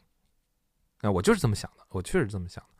比如说我生病，我本来要做一期视频，跟大家好好聊聊聊一聊自己生病的时候是怎么样应对，怎么样去提取很快的能量，让自己迅速的调调回状态。我对这件事情太有经验了，跟大家讲，真的是。真的，我我我跟大家讲，真的太有经经验了。就是如果你生病了，比如你发烧了，你现在很难受，你怎么样提起一口气，然后让自己就是，对，就是举个例子啊，就是比如说当年是我参加一个原创歌曲大赛，然后这个呃初赛、预选赛、半决赛我都发挥的特别特别好，然后突然到决赛的头两天我就开始发高烧，然后我的嗓子就发炎，然后完全没有音高。然后我跟大家讲，我那首歌呢，还有一个海豚音啊，对，C 段的时候有一个海豚音，就哇 上去。然后我当时就想，完了，这个海豚音唱不了了，这可怎么办？我可是真唱啊，参加比赛肯定是真唱。而且当年你是不可能做 program 或者做电音什么的，就是你能唱上去就唱上去，唱不上去就就完蛋啊。然后我当年真的是就是想奔着进决赛，然后能拿名次、能拿奖金去的。嗯，上学的时候困难嘛，所以参加比赛是为了拿拿奖金。然后我当时就是。呃，那个时候可能没有现在有经验啊，但是我那个时候就是不断的在内心，呃，去祈愿，然后去绷起一根神经，然后去调度自己的兴奋度，调度自己的情绪，然后甚至自己起不来的时候，非常疲劳的时候，怎么让自己亢奋起来，然后去绷紧这一根弦，一直绷到比赛上台临上台前，然后跟大家讲，就是我比完赛的后两天，我都没有好。但是在舞台上我唱上去了，而且发挥的挺好，就是就是这样，就是我可以跟大家传授一些这种经验，就怎么让自己保持一种你觉得你非常非常 OK 的状态，尤其是面对大事的时候，你生病的时候，面对大事的时候，面对选择的时候，面对这个事情，然后你会觉得哦，它可能是你生命的一个命运的契机，你能不能抓住它啊？我觉得这个是很实用的，这个真的很有用。比你什么听什么谁前世啊，谁谁谁谁命运呐，啊什么天王老子呀，什么上天入地呀，我觉得比那些有用吧。生活实用的小妙小妙招，困了的朋友快去睡，因为我是我自己今天比较任性了，就是周六没见到大家，周一非要跟大家叨叨叨这样的。困的同学快去睡觉。其实我本来还想今天给大家留一轮许愿啊，但是呢，我新的这个呃。原冥界的这个自己的这个柱，呃，马上就要做出来了啊，我看了打样，3D 打样，我觉得非常非常满意啊，马上就要做出来了。嗯，还有就是人要自有自己的个性，人要有自己独立的思考方式方式。我自己是非常讨厌，就是呃，什么事情学别人，然后抄别人，然后拿来直接拿来用，连连换都不换，改都不改。我觉得就是这样的人就是没有脑子啊！你都别有说他不动脑子了，就是有些人这样人就是没有脑子。我自打上学的时候，我就比较讨厌这种人。比如说我写一个作文，呃，我写了一个题材，然后我后桌就有一个人，他就他就跟你一样写了一个题材。还有比如说我参加歌曲比赛的时候，他听了我的歌，他进决赛的时候，他就写了一个这个跟我一样风格的歌。就是我到哪儿都能遇到这样的人，我都见怪不怪了。包括我当年参加亚太的一个设计比赛，然后有两个台湾人，就是当时我的案子，我的 case，然后是我们有个现实创作，然后。他就在我隔壁的那个地方，然后他过来跟我聊天，然后他就看到我电脑上的这个东西了，然后紧紧接着他就做了跟我差不多就是一模一样的建模，一模一样的设计风格，然后他甚至在那那一轮还拿了比我呃高的高的分数。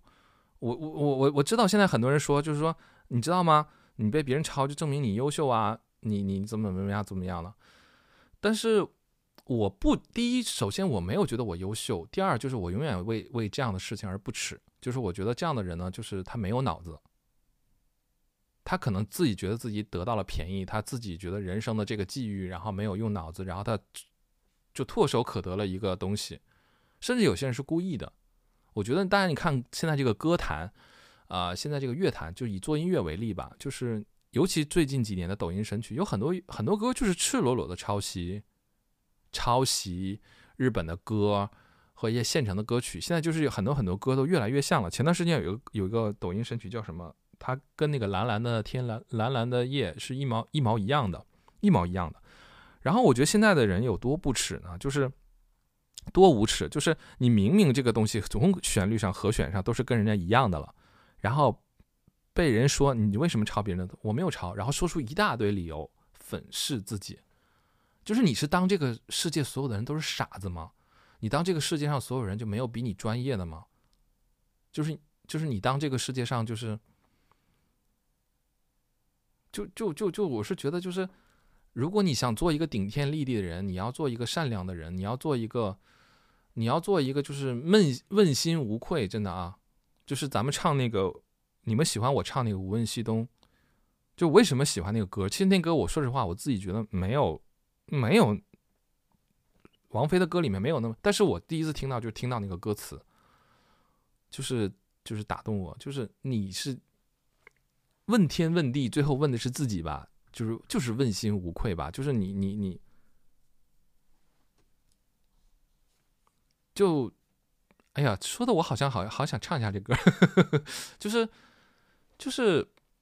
人最起码一个，我这是我真的觉得是一个基本的人格，就不能苟且，不能龌龊。就是你可以有一些生活上的一些东西，但是我觉得对于创作这个东西，就是你生活呀，你两性啊，你你做事啊，你贪欲，大家看过七宗罪吧？就任何一个罪，对吧？七宗罪啊，这可能讲到讲到基督教了，就是我们参考，就比如说你贪呃贪食，欲望强，啊，包括你呃你比较暴暴暴虐。然后包括里面还有什么嫉妒什么，这都 OK。我觉得就是基督教里奉为人的罪孽都可以，但是我觉得唯独创作，因为这个东西代表你的第二人格、第三人格，就是创作，就是就是我是觉得，就别人做一个什么事情，你紧跟着别人做一个什么事情，我我我向来就是瞧不起这样的人，就是恰恰我身边这样的人很多，我真的不是抬高自己，因为我觉得我做的东西也没有多好，你非要跟着就别人干嘛你干嘛，我就就很蠢。蠢死了，真的。然后还自自以为是，自己觉得自己怎么怎么样，就是我向来都是非常非常不耻这种人，就没什么意思，啊，就我都不用说什么版权意识，也不用说什么这些什么维权法律这些东西，就是我我跟大家讲，比如我跟大家大家讲那次设计比赛，他用了我的风格吗？我立马换个风格。虽然我只有我只有剩下三个小时了，我立马换个风格。我宁可我确实没有拿到那一轮的高分，然后他们俩用我的方案，然后拿了高分。我确实那轮没有拿，但我不觉得有什么遗憾。我那个比赛后来没有拿第一，啊，我拿了第三，但是我不觉得有什么遗憾，我 OK 的，我完全 OK 的。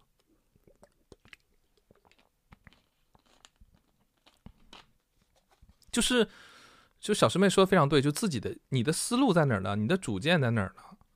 叭叭叭的，然后你还你还要影响很多很多人，你还给人说这说那的，然后你做一个工作人物也好，或者你做一个传递思想的人物也好，你自己的思路和主见呢？别人干嘛你干嘛，别人干嘛你干嘛，就就就就真的挺没意思的。就是哎呀，有时候啊，就是人就是这样，连连名都不换啊，就真的连名都不懒得换，就是已经懒到这种程度了。然后随便吧，我后来我就觉得真的随便吧，就是反正到哪儿都能遇到这样的人，无所谓。作为一个热爱艺术，然后懂创作的人，我不敢说我有多厉害啊，但是我觉得我热爱艺术，我懂一点创作，就是我自己问心无愧什么呢？可以借鉴，但是我借鉴最后也会把它变成一个我有我自己属性、有我自己风格的一个东西。我尤其在音乐这个事情上，我我写过，我从小到大到目前可能写过五十多首歌吧，五十多首歌，就是。可能听过全部的人很少啊，但是我最自豪的就是我没有写过什么出名的歌。虽然我可以跟大家讲，就是我有三首歌曾经被知名的歌手歌手买走了，也出放到专辑里面了。虽然不是主打歌，我就不说是谁了啊，也比较古早了，也不要跟你们讲了。但是我最自豪的就是，嗯，但凡听过我写的歌的人，他从来没有说，哎，你这歌像谁谁谁的歌，从来没有。一次没有过，甚至有很多听了我的 demo 的人，也是当时的唱片公司的一些人啊，一些企宣什么的。然后我最自豪的一点就是，后来很多人看我的片子啊，看我做的视频啊，啊，看我做的一些设计，甚至是他们通常都会说出一句话，就是嗯，这一看就是你的风格。其实这个话当年听起来不像是一个褒义啊，可能你他可能意思就是你一直在重复你自己，你一直在做一样的东西。但我觉得。多年以后，我自己安慰了我自己，我觉得这是一个很好的褒奖，这证明你有自己的风格，你有自己的特征，让别人可以一下子认识你，这不就是辨识度吗？对我觉得这个太难得了，就放在这个时代更珍贵。比如说你的声音，啊，你的你的，呃，我曾经就是我们原来的公司的财务，我不太懂财务啊，我不太懂 PPT，不是不太懂那个，我不太会用 Excel 什么的。就他做的 Excel 有他的风格，就是我们那个另外一个财务说，他这个 Excel 一看就是他做的，非常的清晰，然后非常的什么什么，一算就能算出来。我觉得这就是，这就是很好啊，就是有人一定要就是啊，就是就是干嘛要？我跟大家第一次直播就讲过这个，从小就爸爸跟我说过，老师也讲过这个故事，就是慈禧别花的这个事儿，对吧？就是要不一样嘛，不然你活着干嘛呢？别人干嘛你干嘛？这个是这个中文里面有个词儿叫盲从，中文里个词还有叫什么骑墙派，中国里中文里面还有一个词叫什么，就诸此类，不就形容这样的吗？你愿意做这样的人吗？就是我直接表面问你，你愿愿不愿意做一个不特别的人？可能有人甘愿说啊，我愿意躺平，我愿意怎么样？但是你说你不特别，你平庸，你愿意做一个平庸的人吗？我觉得所有人的内心其实不肯定不是愿意做一个平庸的人。对啊，所有人都就是就是，我就不需要理解啊，不需要理解。有的时候可能人和人最宝贵的是了解啊，了解了解一点。但是对于别人干什么就就跟着屁股干什么这种事儿，我向来就不吃。我甚至可以不做这个事儿，远离这种远离这种人，然后或者不鸟这种人，真的太没意思了。甚至可，甚至这种人往往就是已经忽略了做事的逻辑，忽略了，就挺卑微的。就是内心，我觉得内心就是不自信嘛，还是不自信嘛，或者就是胸无点墨吧。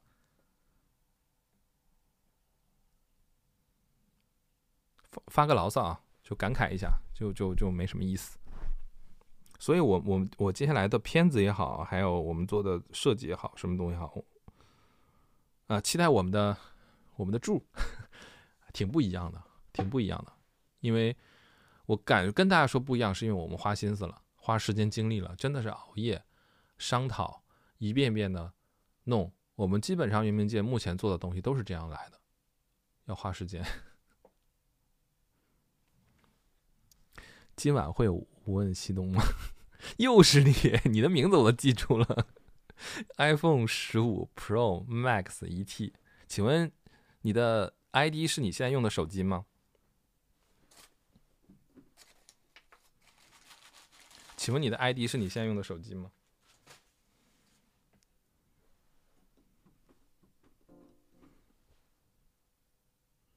呵呵呵笑死了，真的笑死了。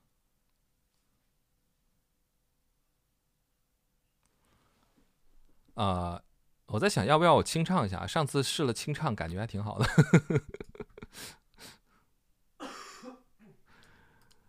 试一下。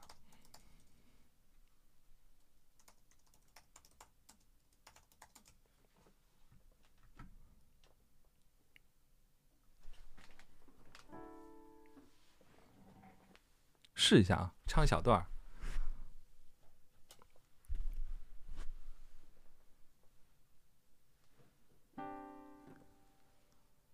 谁的手总紧紧牵住我的手，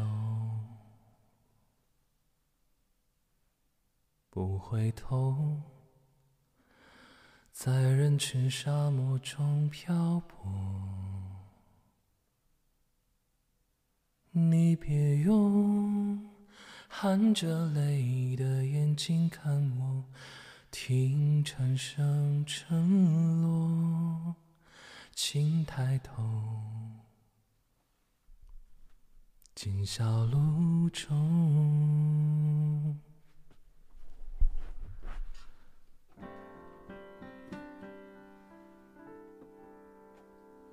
是谁用带路的草叶医治我？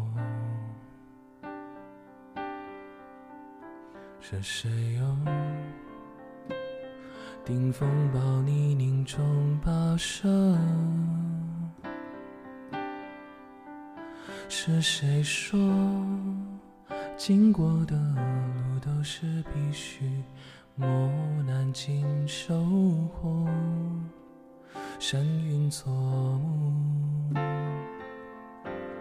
攀岩观火。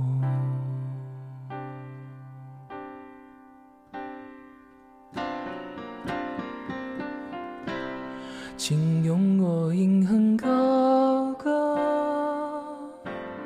灭阴阳海上风，在世界之外，在时间之中，无问西东，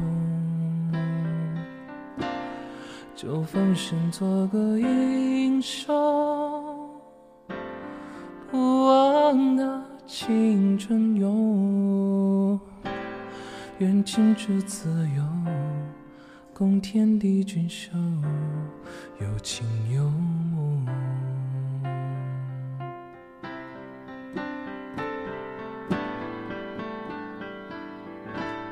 请用我银痕高歌，灭阴阳海上风。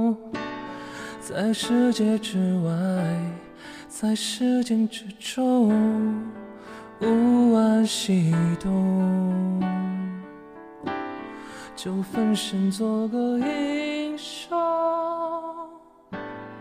不忘那青春勇，愿心之自由，共天地俊秀，有情有梦。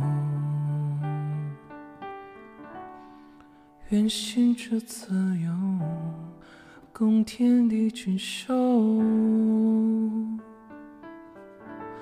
有情有梦。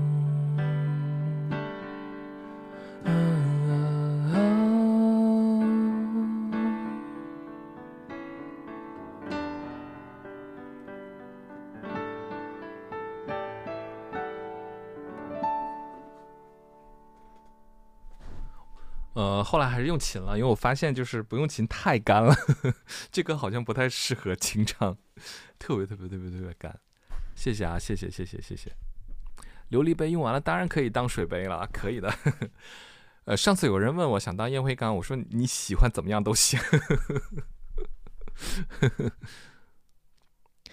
呃，我给大家看一个东西啊，就是。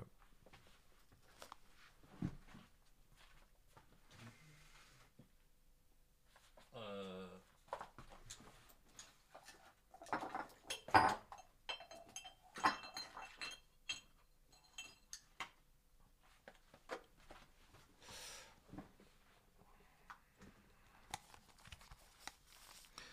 啊，之前这个呃做琉璃的师傅给我做了一个呃非常美的琉璃的 天池啊啊，就是呃，但是呢，就是我真的觉得它挺像烟灰缸了，但是虽然虽然很美啊，然后我原来是想把它把能量柱放在上面，然后就是一个承载这样的啊，但是非常重，非常重，然后它。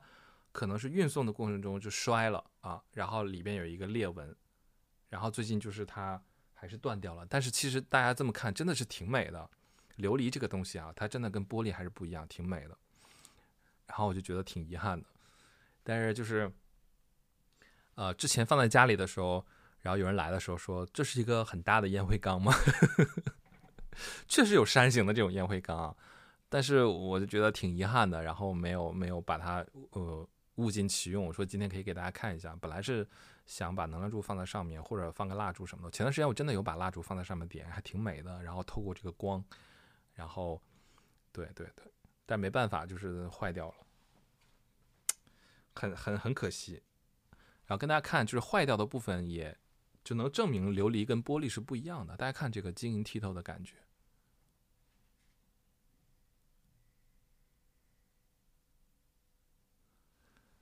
三良的手确实看起来不像特别长弹钢琴。其实我的手指挺长的，只是我年纪大了之后手变有点胖胖了。我年轻时候手指非常细，非常长。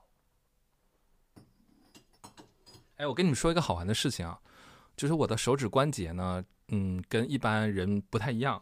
就是这个是我当年弹琴的呃一个优势吧，就是呃我的这个这个这个部分。就是当年，我现在手是胖起来了啊。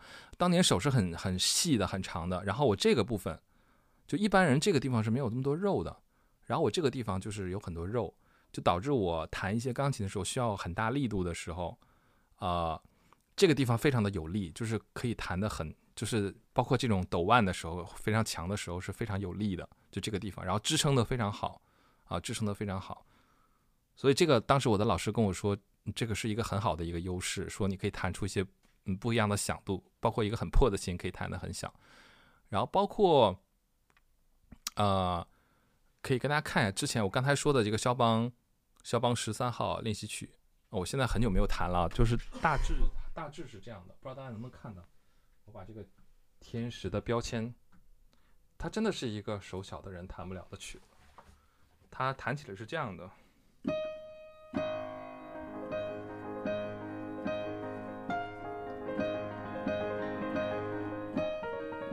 它它需要是特别特别特别特别特别特别特别特别大，对它，然后它就需要特别特别一直一直这样的，真的是九阴白骨爪，一直是这样的，够上面的旋律，对，所以就是这是我当时弹琴的一个优势，呃，直到自己中年发福的时候，然后被人说你的小胖手，后来我当时心里很不平衡啊，我的手胖，我当年被人经常说我的手很很细，然后就是。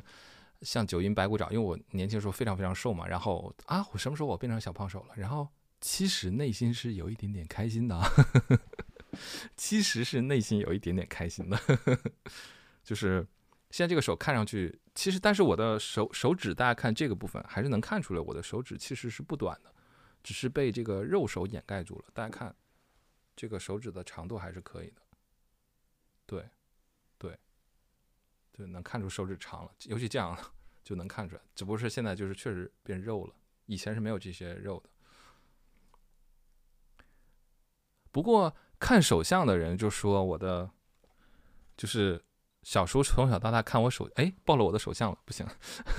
就是他说我的那个手相蛮好的，然后这个地方就是这个地方我瘦的时候，这个地方肉很多。对，对我我我我我我基本可以够够到，我可以够到一二三四五六七八九十，我可以够到十一十二度吧，啊，肯定是超过八度了。对，十度十度十度没问题。对。使使劲儿能扣到十十一度、十二度这样的，没问题的。呃，再给大家唱个什么歌呢？今天貌似是因为前面没有唱歌，嗓音状态还可以。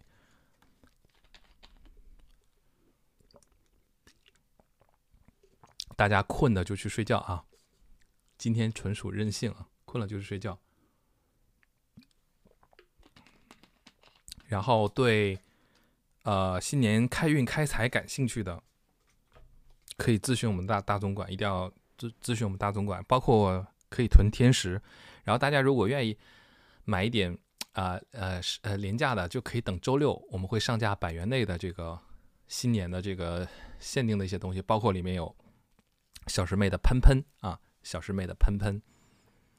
哎，像云端就算了吧，我压根就没听过。我知道这首歌，黄妈的歌，但是我完全不会唱。东北民谣我也不会，虽然我是东北人。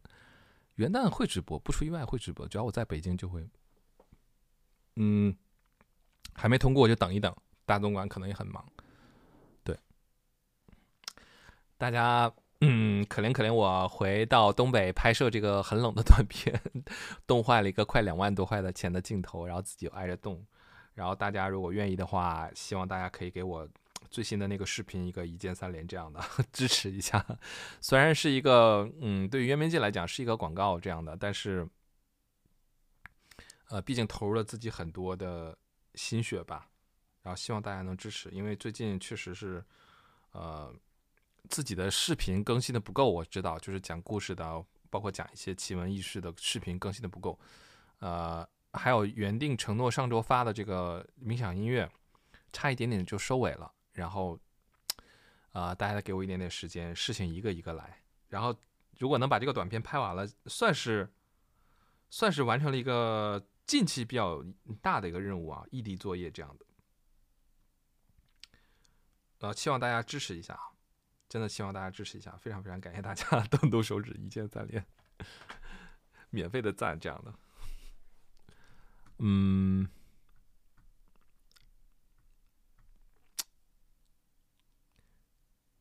下次呃许愿是周周六，啊周六，呃呃许愿的同学可以期待一下，我新的许愿柱马上就许愿柱去了，许许愿的，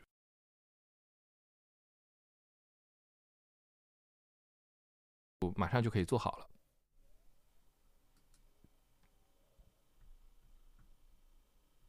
哎，刚才刚才这个设备出问题了啊，大家还能大家能听到我说话吗？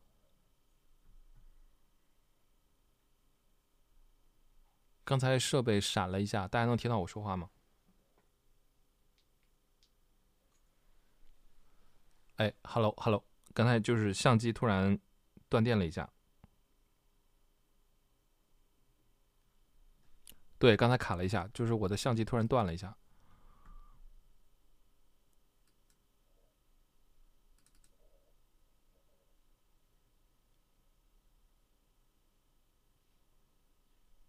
啊，现在没事了，现在没事了，感谢大家，感谢大家。刚才就是呃，有一点点小状况，有一点点小状况。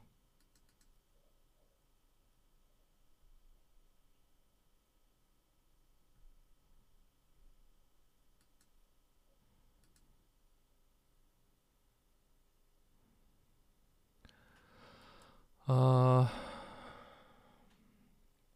还不困的还不困的朋友，有没有什么？我们可以在直播间里面想让我做点什么，困的朋友不要硬撑啊，不困的朋友就是有没有什么想让我做的？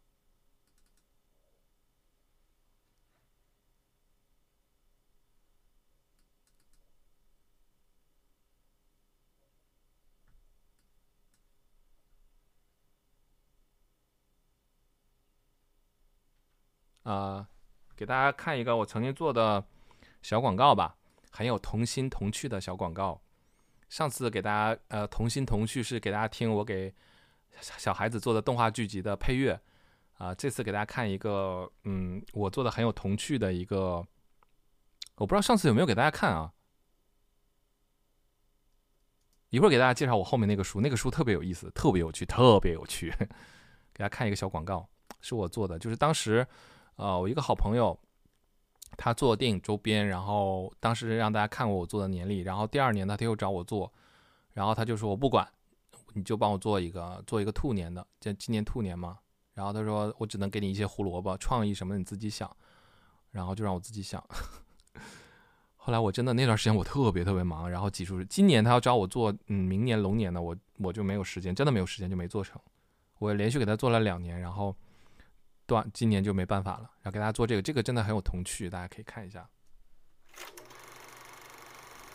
二零二二哎哎，屏幕没切回来，就是在没有灵感的时候，孩子小孩子的元素是非常管用的。二零二二年终于要过去了。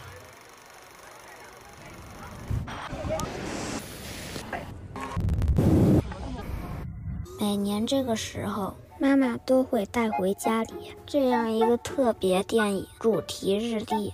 今年上面有个可爱的小兔子，我很喜欢。我是上一个兔年出生的，我的妈妈是上上上个兔年出生的。这个日历每一年都长这个样子，三百六十五天，每天一百一丝。根据提示猜电影，这一年就难过了三百六十五部电影。我的妈妈很喜欢看电影。她和我说，如果下一个兔年之前这些电影我都能看过，我就会变成一个大人。我去二零二三年猜电影日历，一同经历，一起快乐。Sim 与后浪电影联合呈现。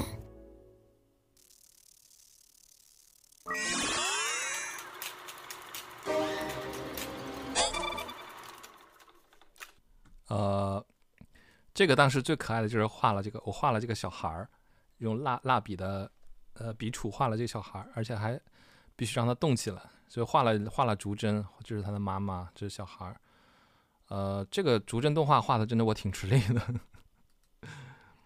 对，画了这小孩儿妈妈，包括这个字体，就是模仿小孩子写字的方式。好，对我好像给你们看过，对吧？可能有人没看过啊，之前好像给你们看过。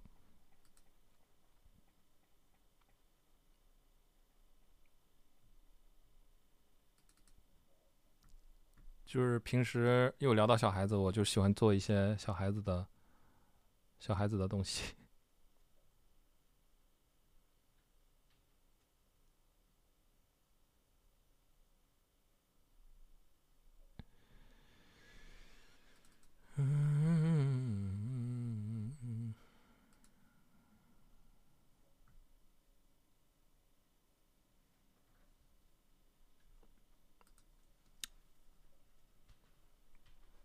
大家不困吗？现在在直播间里人都不困吗？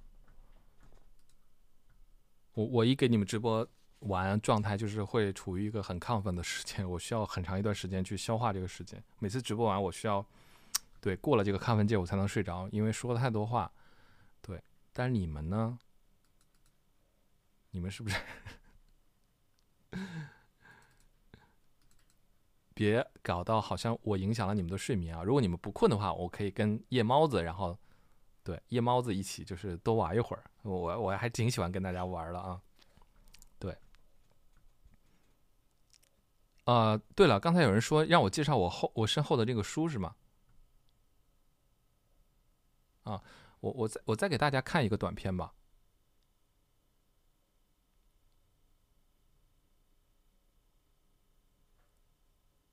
啊，但是我得自己先检查一下，搞什么？稍等一下，大家稍等一下，我自己检查一下，可不可以给大家看？每年冬天来的时候，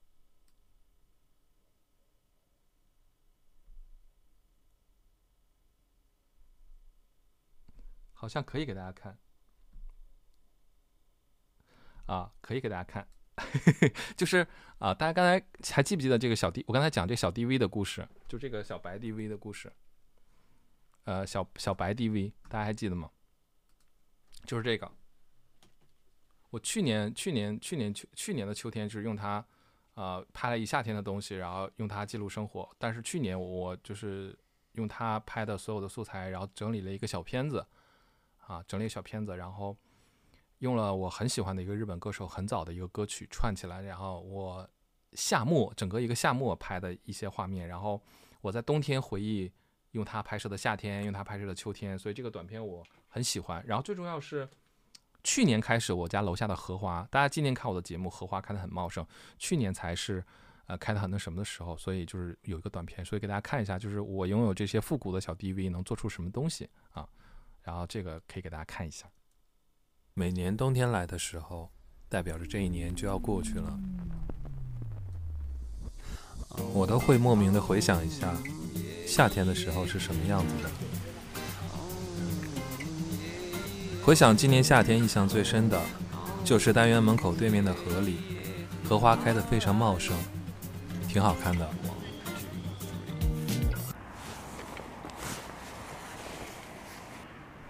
当你看到这样鲜明对比的时候，对我来说，几个月前不经意的记录，才显得特别有意义和珍贵的。这台出产于2013年的索尼数握手持型号的小 DV，印象中这样形态的机器到目前为止再也没有出过。它最高只有502万像素，能拍摄 1080P 的视频，但拥有十倍的光学变焦。意外的是，还有投影功能。我经常把它放在书包里随身携带，很多时候不经思考、推拉摇移的乱拍。虽然今年夏天大家过得都没那么开心，多年以后再回看我自己印象中今年的夏天，都是这台小机器拍摄的碎片画面。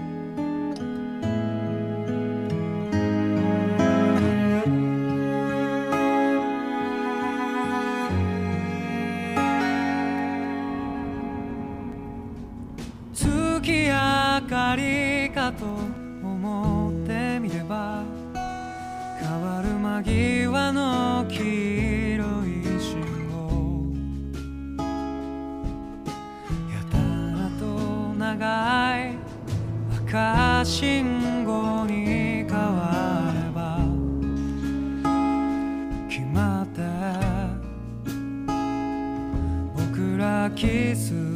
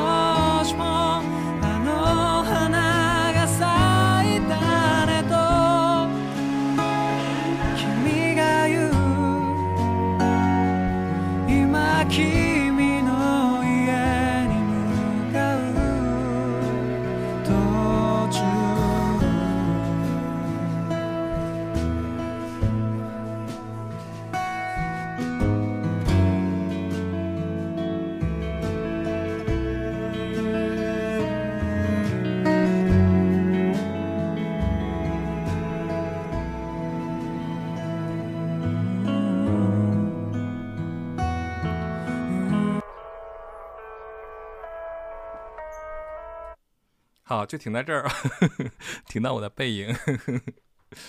啊，就就是大家能找到那种那种感觉吧，就是那种，呃，就是因为你看满池的荷花败了，就有点 emo。还有就是，大家不要忘了，嗯，这是去年的短片，就是去年疫情是最收尾的那段时间嘛，就是难得几处时间还能看到这种这种画面，就是对，就是就是。全是用小 DV 拍的嘛，然后就是它是记录记录了你生活中难得的一点点愉快的小瞬间。但是当时做这个短片的时候，疫情还没有过去，然后这一这一盒这一池的荷花就这样败掉了，然后就是还挺挺有意思的，对，就是它就就小 DV 就是能能做到能做到这样的吧，对，就是能能，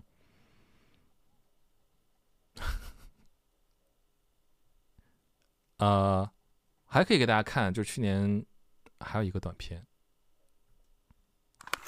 我这两天有刷到一个推送的文章，讲的是一个来自英国贝克斯希尔的一个摄影师，他一直生活在上海，然后在那边工作。他在今年疫情严重四月的时候，呃，费了很大的周折离开了上海。在他走的时候，他用自己的相机拍了很多很多照片，记录了当时的上海的样貌。最近看到关于上海各式各样的消息非常多。每次看到这些消息，其实非常影响自己的心情，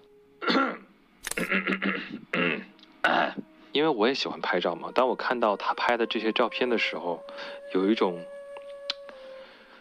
呃，没有，嗯，就是说不出来的一种感觉，真的没有办法用文字或者是话语来说出自己的那个心里的感觉。然后就突然看到了这张照片，这是上海的美琪大戏院。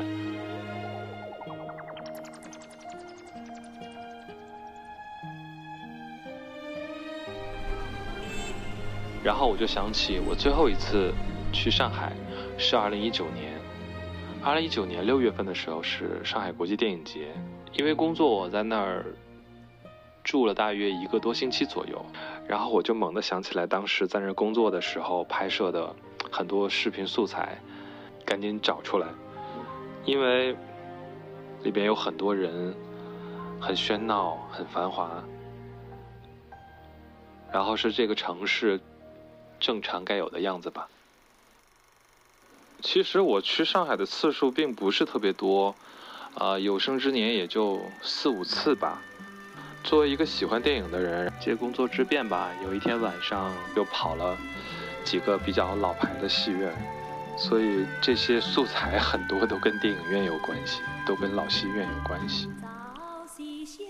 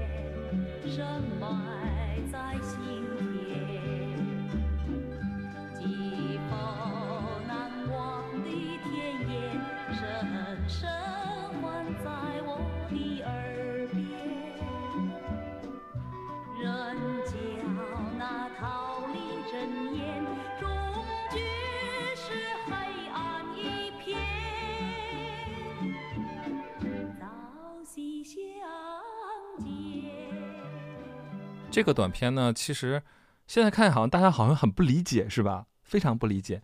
但大家记不记得去年四四月份，就是上海封控了很长很长很长时间，整个城市都空了的感觉。然后我遥望在北京，当时我就预感到，就是上海就会不会有可能上海封完了，就是轮到北京这样的。然后我就想起，真的像短片说的，就是我就想起我曾经在上海是拍过很多很多的视频素材的。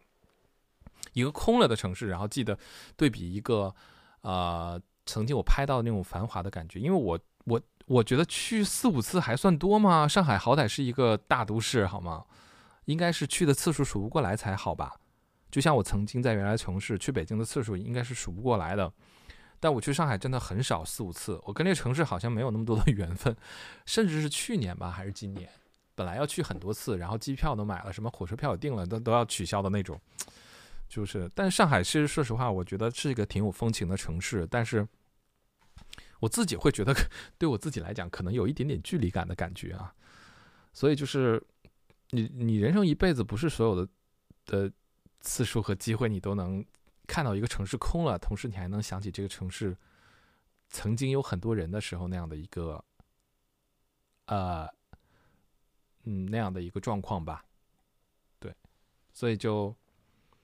嗯，嗯，对，就跟大家分享一下，我平时也会做一些这样的短片。曾经就是不是善良身份的时候，以前也会做一些这种没人看的视频，没什么人看的视频。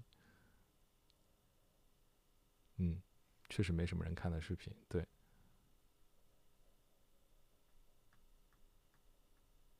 但我觉得就是，嗯，这个对算是对自己的一个 training 吧，就是自己的一个训练，你可以有很多，嗯，很多很多机会，然后去锻炼自己的观察，锻炼自己的。哎呀，你们现在没人看，都你们看的都是，你们看的都是三良身份的的东西了。现在还挺感慨的，确实挺感慨的。我以前还会把自己的翻唱配上一些画面，然后发到以前发到过抖音，只要其实也没有什么人看。比如说，给你们看一个。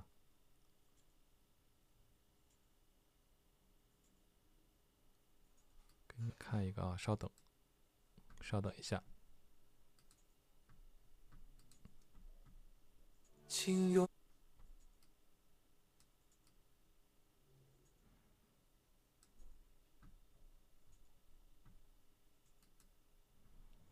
啊，我会做一些很无聊的视频，就是这种，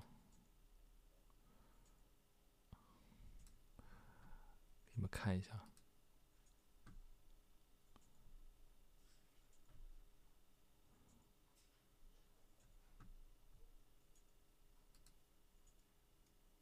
请用我音很高歌，绵咿呀海上佛，在世界之外，在世界之中，无问西东，就分身做个英雄。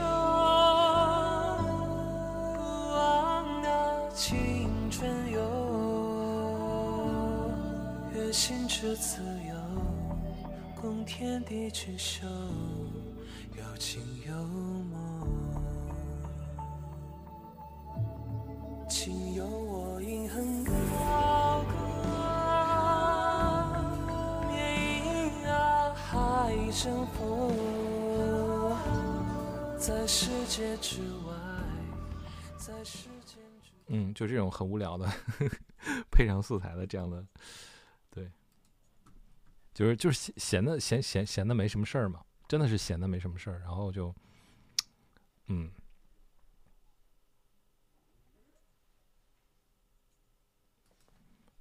这是什么？我看一下。我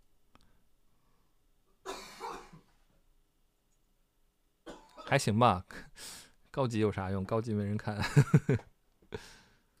啊，给你们看一个去年我被隔离的一个好玩的事情吧。这个片子视角挺特别的。我的主人又被隔离了。三月七日，他的室友上班后，公司有了病例，在一片混乱中，室友被关在公司大楼里两天多时间。我的主人见势不妙，先把我送去了朋友家，随后他就被通知要居家隔离十四天。他的室友公司在混乱的组织安排下，被误判为密接，并在两天后很晚的时间里才被送到酒店隔离。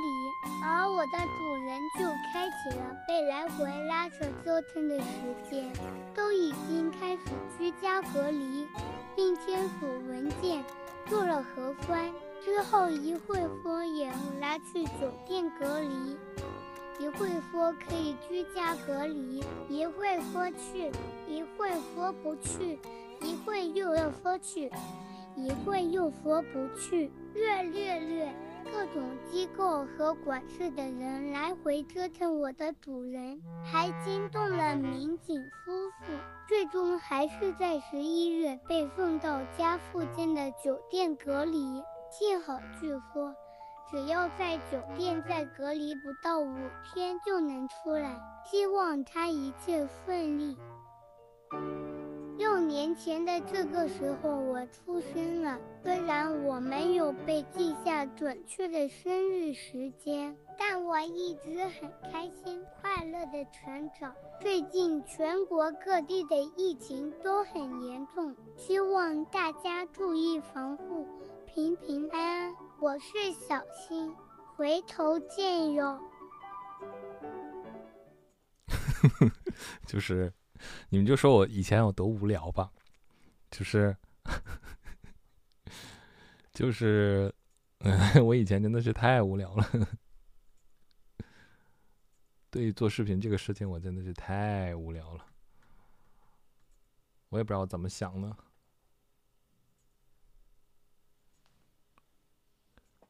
然后包括还有还有，给大家看这个。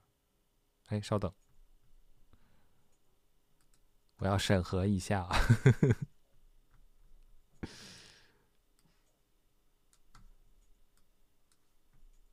我我我我去年还本来想剪一个纪录片，而且还是法语对白的，我也不知道自己咋想的，然后剪了个预告片，后来就没没动静了，讲我出门拍片子的事情，也可以给大家看一下。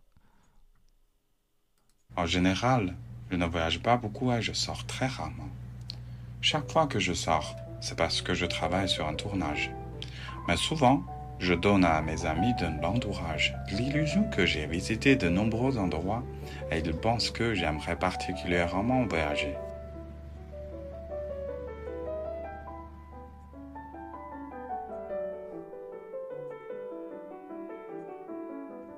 那我们杀青啦！杀青啦！杀青啦！杀青啦！谢谢大家，谢谢大家。 Cher Alan, c'était une histoire du printemps 2021. En raison de l'épidémie en Chine, j'ai passé la fête du printemps 2021 à Pékin. Et j'ai été triste de ne pas passer le réveillon du Nouvel An avec mes parents pour la première fois depuis ma naissance. J'ai accepté de tourner une publicité juste avant le Nouvel An chinois et je suis parti le 15e jour du premier mois du Nouvel An chinois pour voyager dans cinq villes de Chine continentale pendant plus d'un demi-mois.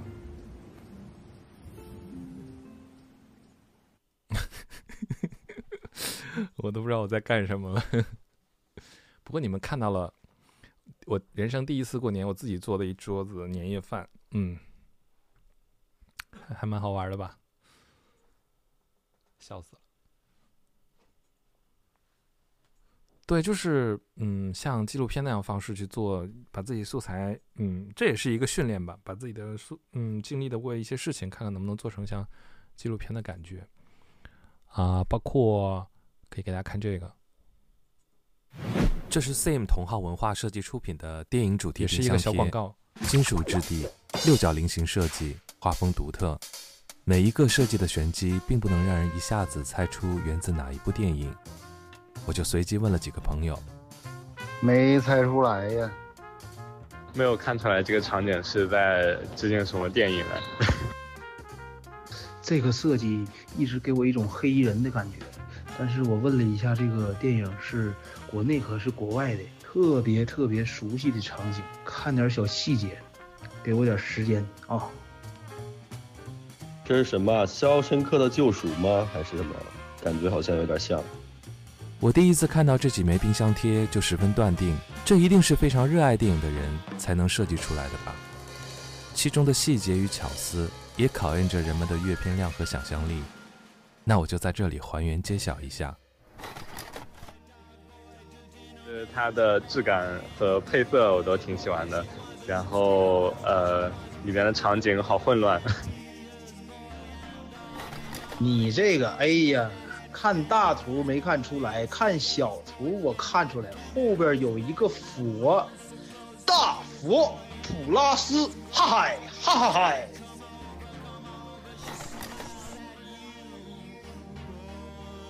就是这个场景看起来很像上海两千五百万市民的现状。如今各式各样的冰箱贴琳琅满目，纪念的意义各不相同。喜欢的人物、造型、去过的地方、风土人情，衍生了独特的冰箱贴文化，成为很多人装点家中冰箱各不相同的小情趣。相信 Sam 的冰箱贴会一直设计生产下去，让你用冰箱贴的方式始终记得你喜欢的某部电影。而其中有一款是意外在 Sim 出品的天堂电影院礼盒中发现，像是获得了一个隐藏款一样惊喜。这个小铁盒中放置了可以发光的钥匙扣，还有电影情节中剪掉的接吻戏份胶片的复刻版。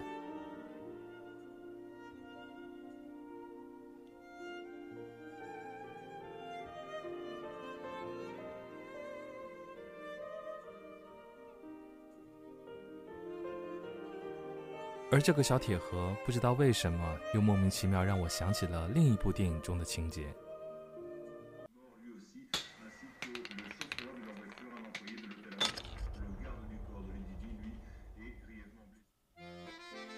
我们在生活经历中获得的这些小物件，都可以给我们带来开心和愉悦，而且可以渐渐脱离它本来的功用，继而产生某些记忆，会一直和我们的人生始终有所关联。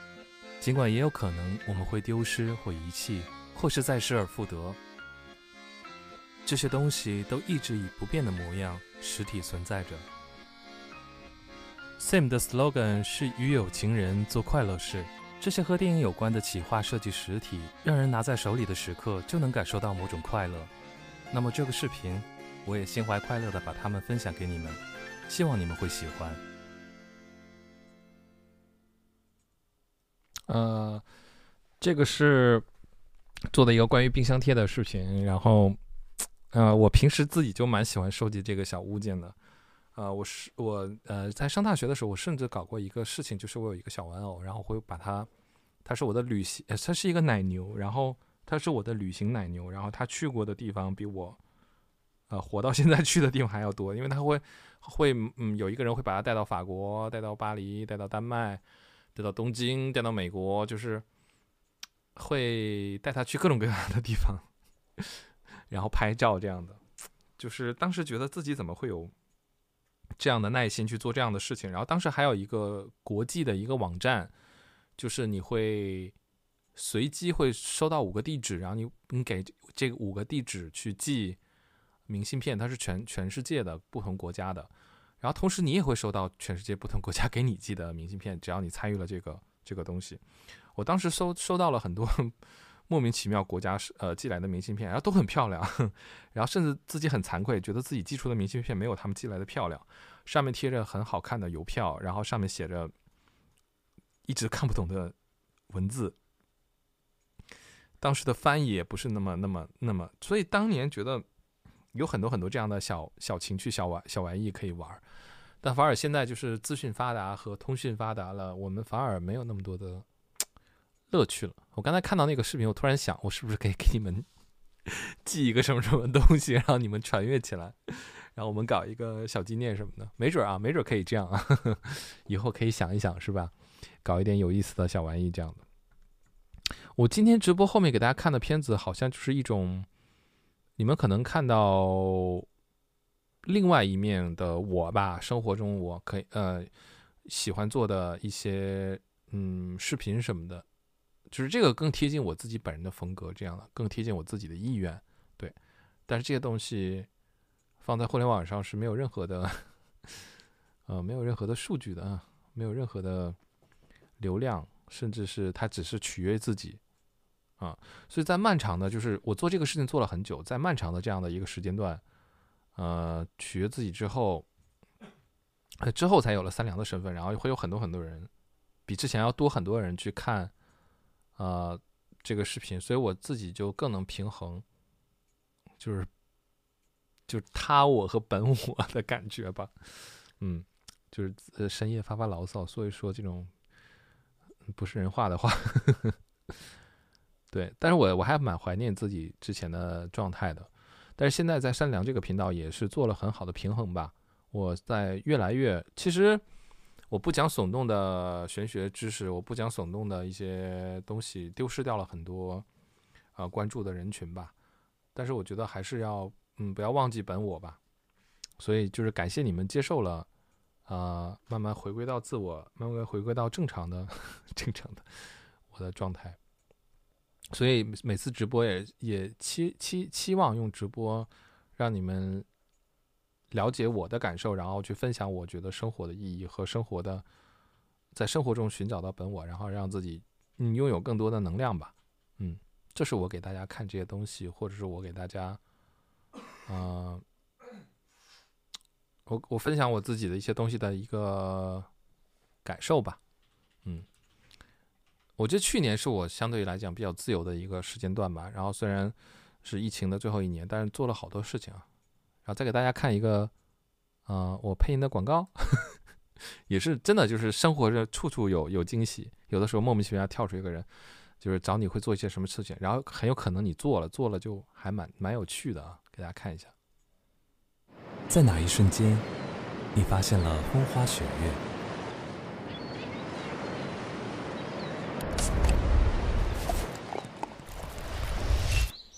一个睡到自然醒的清晨。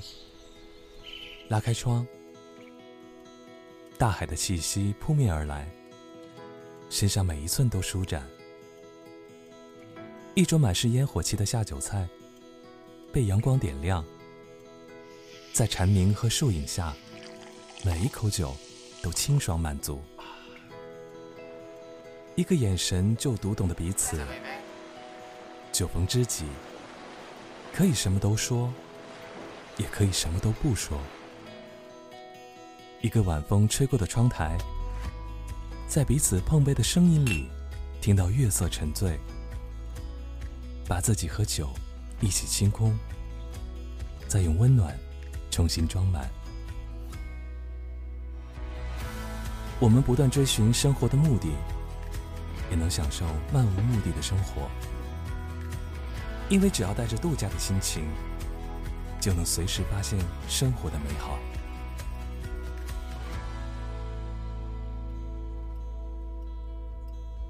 此刻如诗，风花雪月。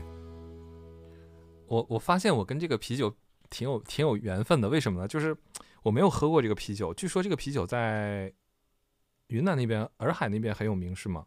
有没有人喝过这个啤酒？嗯，就是我没有这个片子不是我拍的，是我配音的。他们找到我配音，然后这个风花雪月的老板吧或者负责人很挑剔声音，然后试了十多个人的声音。然后当时拍这个片子的那个团队就找到了我说你可不可以帮我们配一下？就我配了就中了，中了，然后就最后用了我配的版本。然后第二年呢，这个啤酒的拍摄广告的团队就变了，变成另外一个团队了。然后那个团队找了很多人配音，然后后来找来找去都不合适。他们老板就说：“为什么不找头一年那个人配呢？” 然后第二个拍摄团队又找到了我，然后就连续配了两年他们的广告，还挺逗的。就就。真的是没想到还有这样的事情，但是我却从来没有喝过这个啤酒，也挺搞笑的。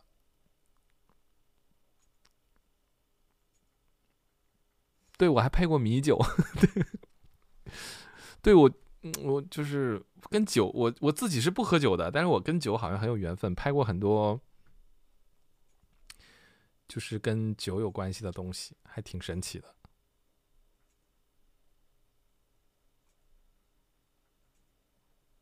风花雪月很好喝是吗？我看看它的样子，觉得它应该是口味不是很冲，很应该是很轻、很很很淡一点的吧，轻一点的那种感觉，很轻柔的感觉。反正他给我的感觉是是这样的，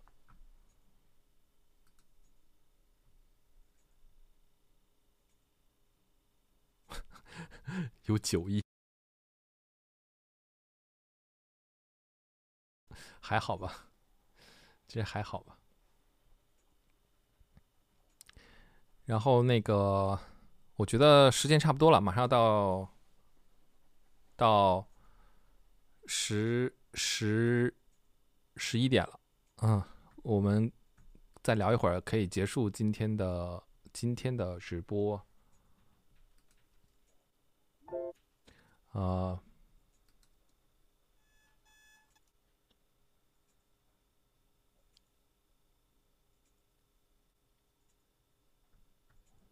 哦，书书书，sorry sorry sorry，刚才是谁问的这个书？sorry sorry sorry sorry sorry sorry，是你吗？大米，大米是你吗？啊，我我我觉得啊，如果是你是真的喜欢村上春树的 村上春树的人的话，你你真的应该拥有一本这个，这个太太太值得拥有了。嗯，这个叫《村上春树词典》，这个不是大陆版的，这个是台湾版的。呃，它这个里面呢是什么呢？呃，如果你读过很多村上春树的书，里面呃有很多的音乐、美食、事件、人物，它这里面全部都进行了一个统计和一个索引。呃，而且这里面的插画画的非常非常好看啊。呃，包括它的年代记。啊，他书里面提到的事情，然后包括你没有读过他的书，你也可以看这个。比如说，它里面提到的时间、地点、人物、历史事件，啊，提到的嗯词汇的索引含义。比如说，就是如果你没有读过他的书，你看这个也可以了解，呃呃，很有趣的人物，很有趣的音乐，很有趣的音乐家，很有趣的哲学家。比如说。你也可以了解到里面他小说里面提到电影，比如《愉悦物语》是怎么回事儿，啊，包括了解 NHK，呃，了解你看到海边的卡夫卡，就是包括猫王，呃，包括大岛先生、小泽征尔，啊，包括里面还有美食，这个美食这页，比如村上食堂，这些美食都是他书里面小说里面提到的吃的东西。比如说汉堡啊，海苔卷黄瓜，完美的欧姆蛋牛肉三明治。比如说牛肉三明治是哪部小说里面提到呢？是村上春树的第一部小说，叫大陆翻译成《且听风吟》。我觉得这个名字做作的要死啊！我还是更喜欢台湾版的翻译的这个名字，更符合它的调性，叫《听风的歌》。我也更推荐。我自己是推荐，呃，当然就是因为翻译的这个事情，他们一直在打笔仗，打了很多年。但我自己看村上春树的小说，我更喜欢看台湾版的翻译。啊，听风的歌很短啊，甚至听风的歌拍过一部不是特别知名的电影，但是那部电影其实拍的还是蛮有想法的，里面提到了牛肉三明三明治。所以这是一个很有趣的词典，就是你可以把它当成枕边书，放在放在放在枕边，然后没事就翻一下，你就可以了解一个有趣的。人物、事件、东西，啊，嗯，了解这个世界某一个角落里面有趣的一个一个东西，嗯，就呃，就是很轻易的就丰富了你的知识面，啊，了解了你的你的东你的一个东西，比如说这里面讲到意大利面之年，啊。一九七一年那年春夏秋冬不断的水煮意大利面的过程，顺带一提，讲到一九七一年，春上和大学同学杨子夫人结婚了。他借住在于文京区经营寝具店的老板娘家，白天在唱片店打工，晚上则在咖啡厅上班。收录于他的《看袋鼠的好日子》，啊，就是他的小说的一个索引。就是你光看这些插图就就就蛮有趣的，这插图画的是很粗犷，但是很有意思。包括这里没有讲到 Beatles，嗯，Beatles，呃，The Beatles 的这这个这个这个音乐出现在很多村上春树的小说里面啊，嗯，对，这个就就就就就就不用说了，嗯，村上春树的词典啊，台湾版啊，如果买的话去淘宝找一找这样的，书店是肯定没有卖的了，对，很好，嗯。那我们是不是该结束今天的直播了？感谢大家支持，然后也感谢，嗯，如果呢，嗯，对我们的代烧啊，新年的开运开财和我们的产品感兴趣，记得去加我们的大总管微信，聊聊无妨。然后去我们的淘宝店搜一搜，然后大家记住，这周六会有新品上线，都是百元内的新品上线，新年的呃特特质。然后大家可以期待一下，然后在周六也会上线，啊，大家期待一下。然后，嗯，新年前呢，就是争取还是多给大家做节目，然后给大家啊做冥想音乐，三首冥想音乐，还是希望在新年之前都能给大家做完啊，可以点蜡烛的时候来听这样的。那么在这里也非常非常感谢大家支持，今天晚上陪我陪到很晚，我们又聊了三个小时，感谢大家支持，非常非常感谢大家。那我们我们在一首歌曲之后，啊，结束今天的直播。非常非常感谢大家，大家晚安，好梦，晚安。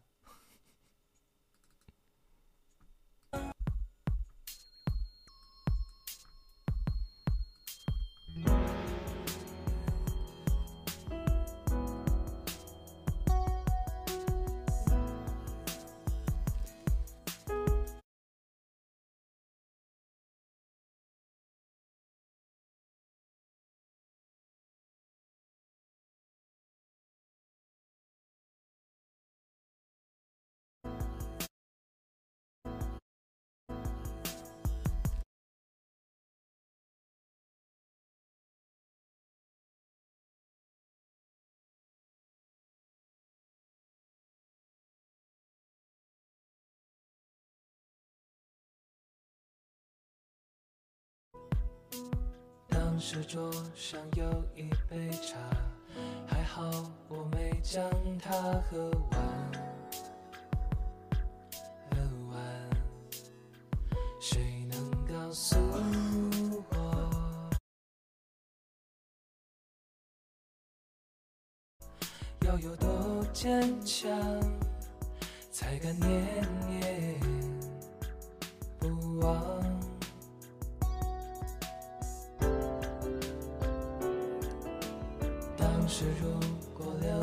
这里，你头发已经有多长？多长？当时如果没有告别，这道门会不会变成一道墙？有什么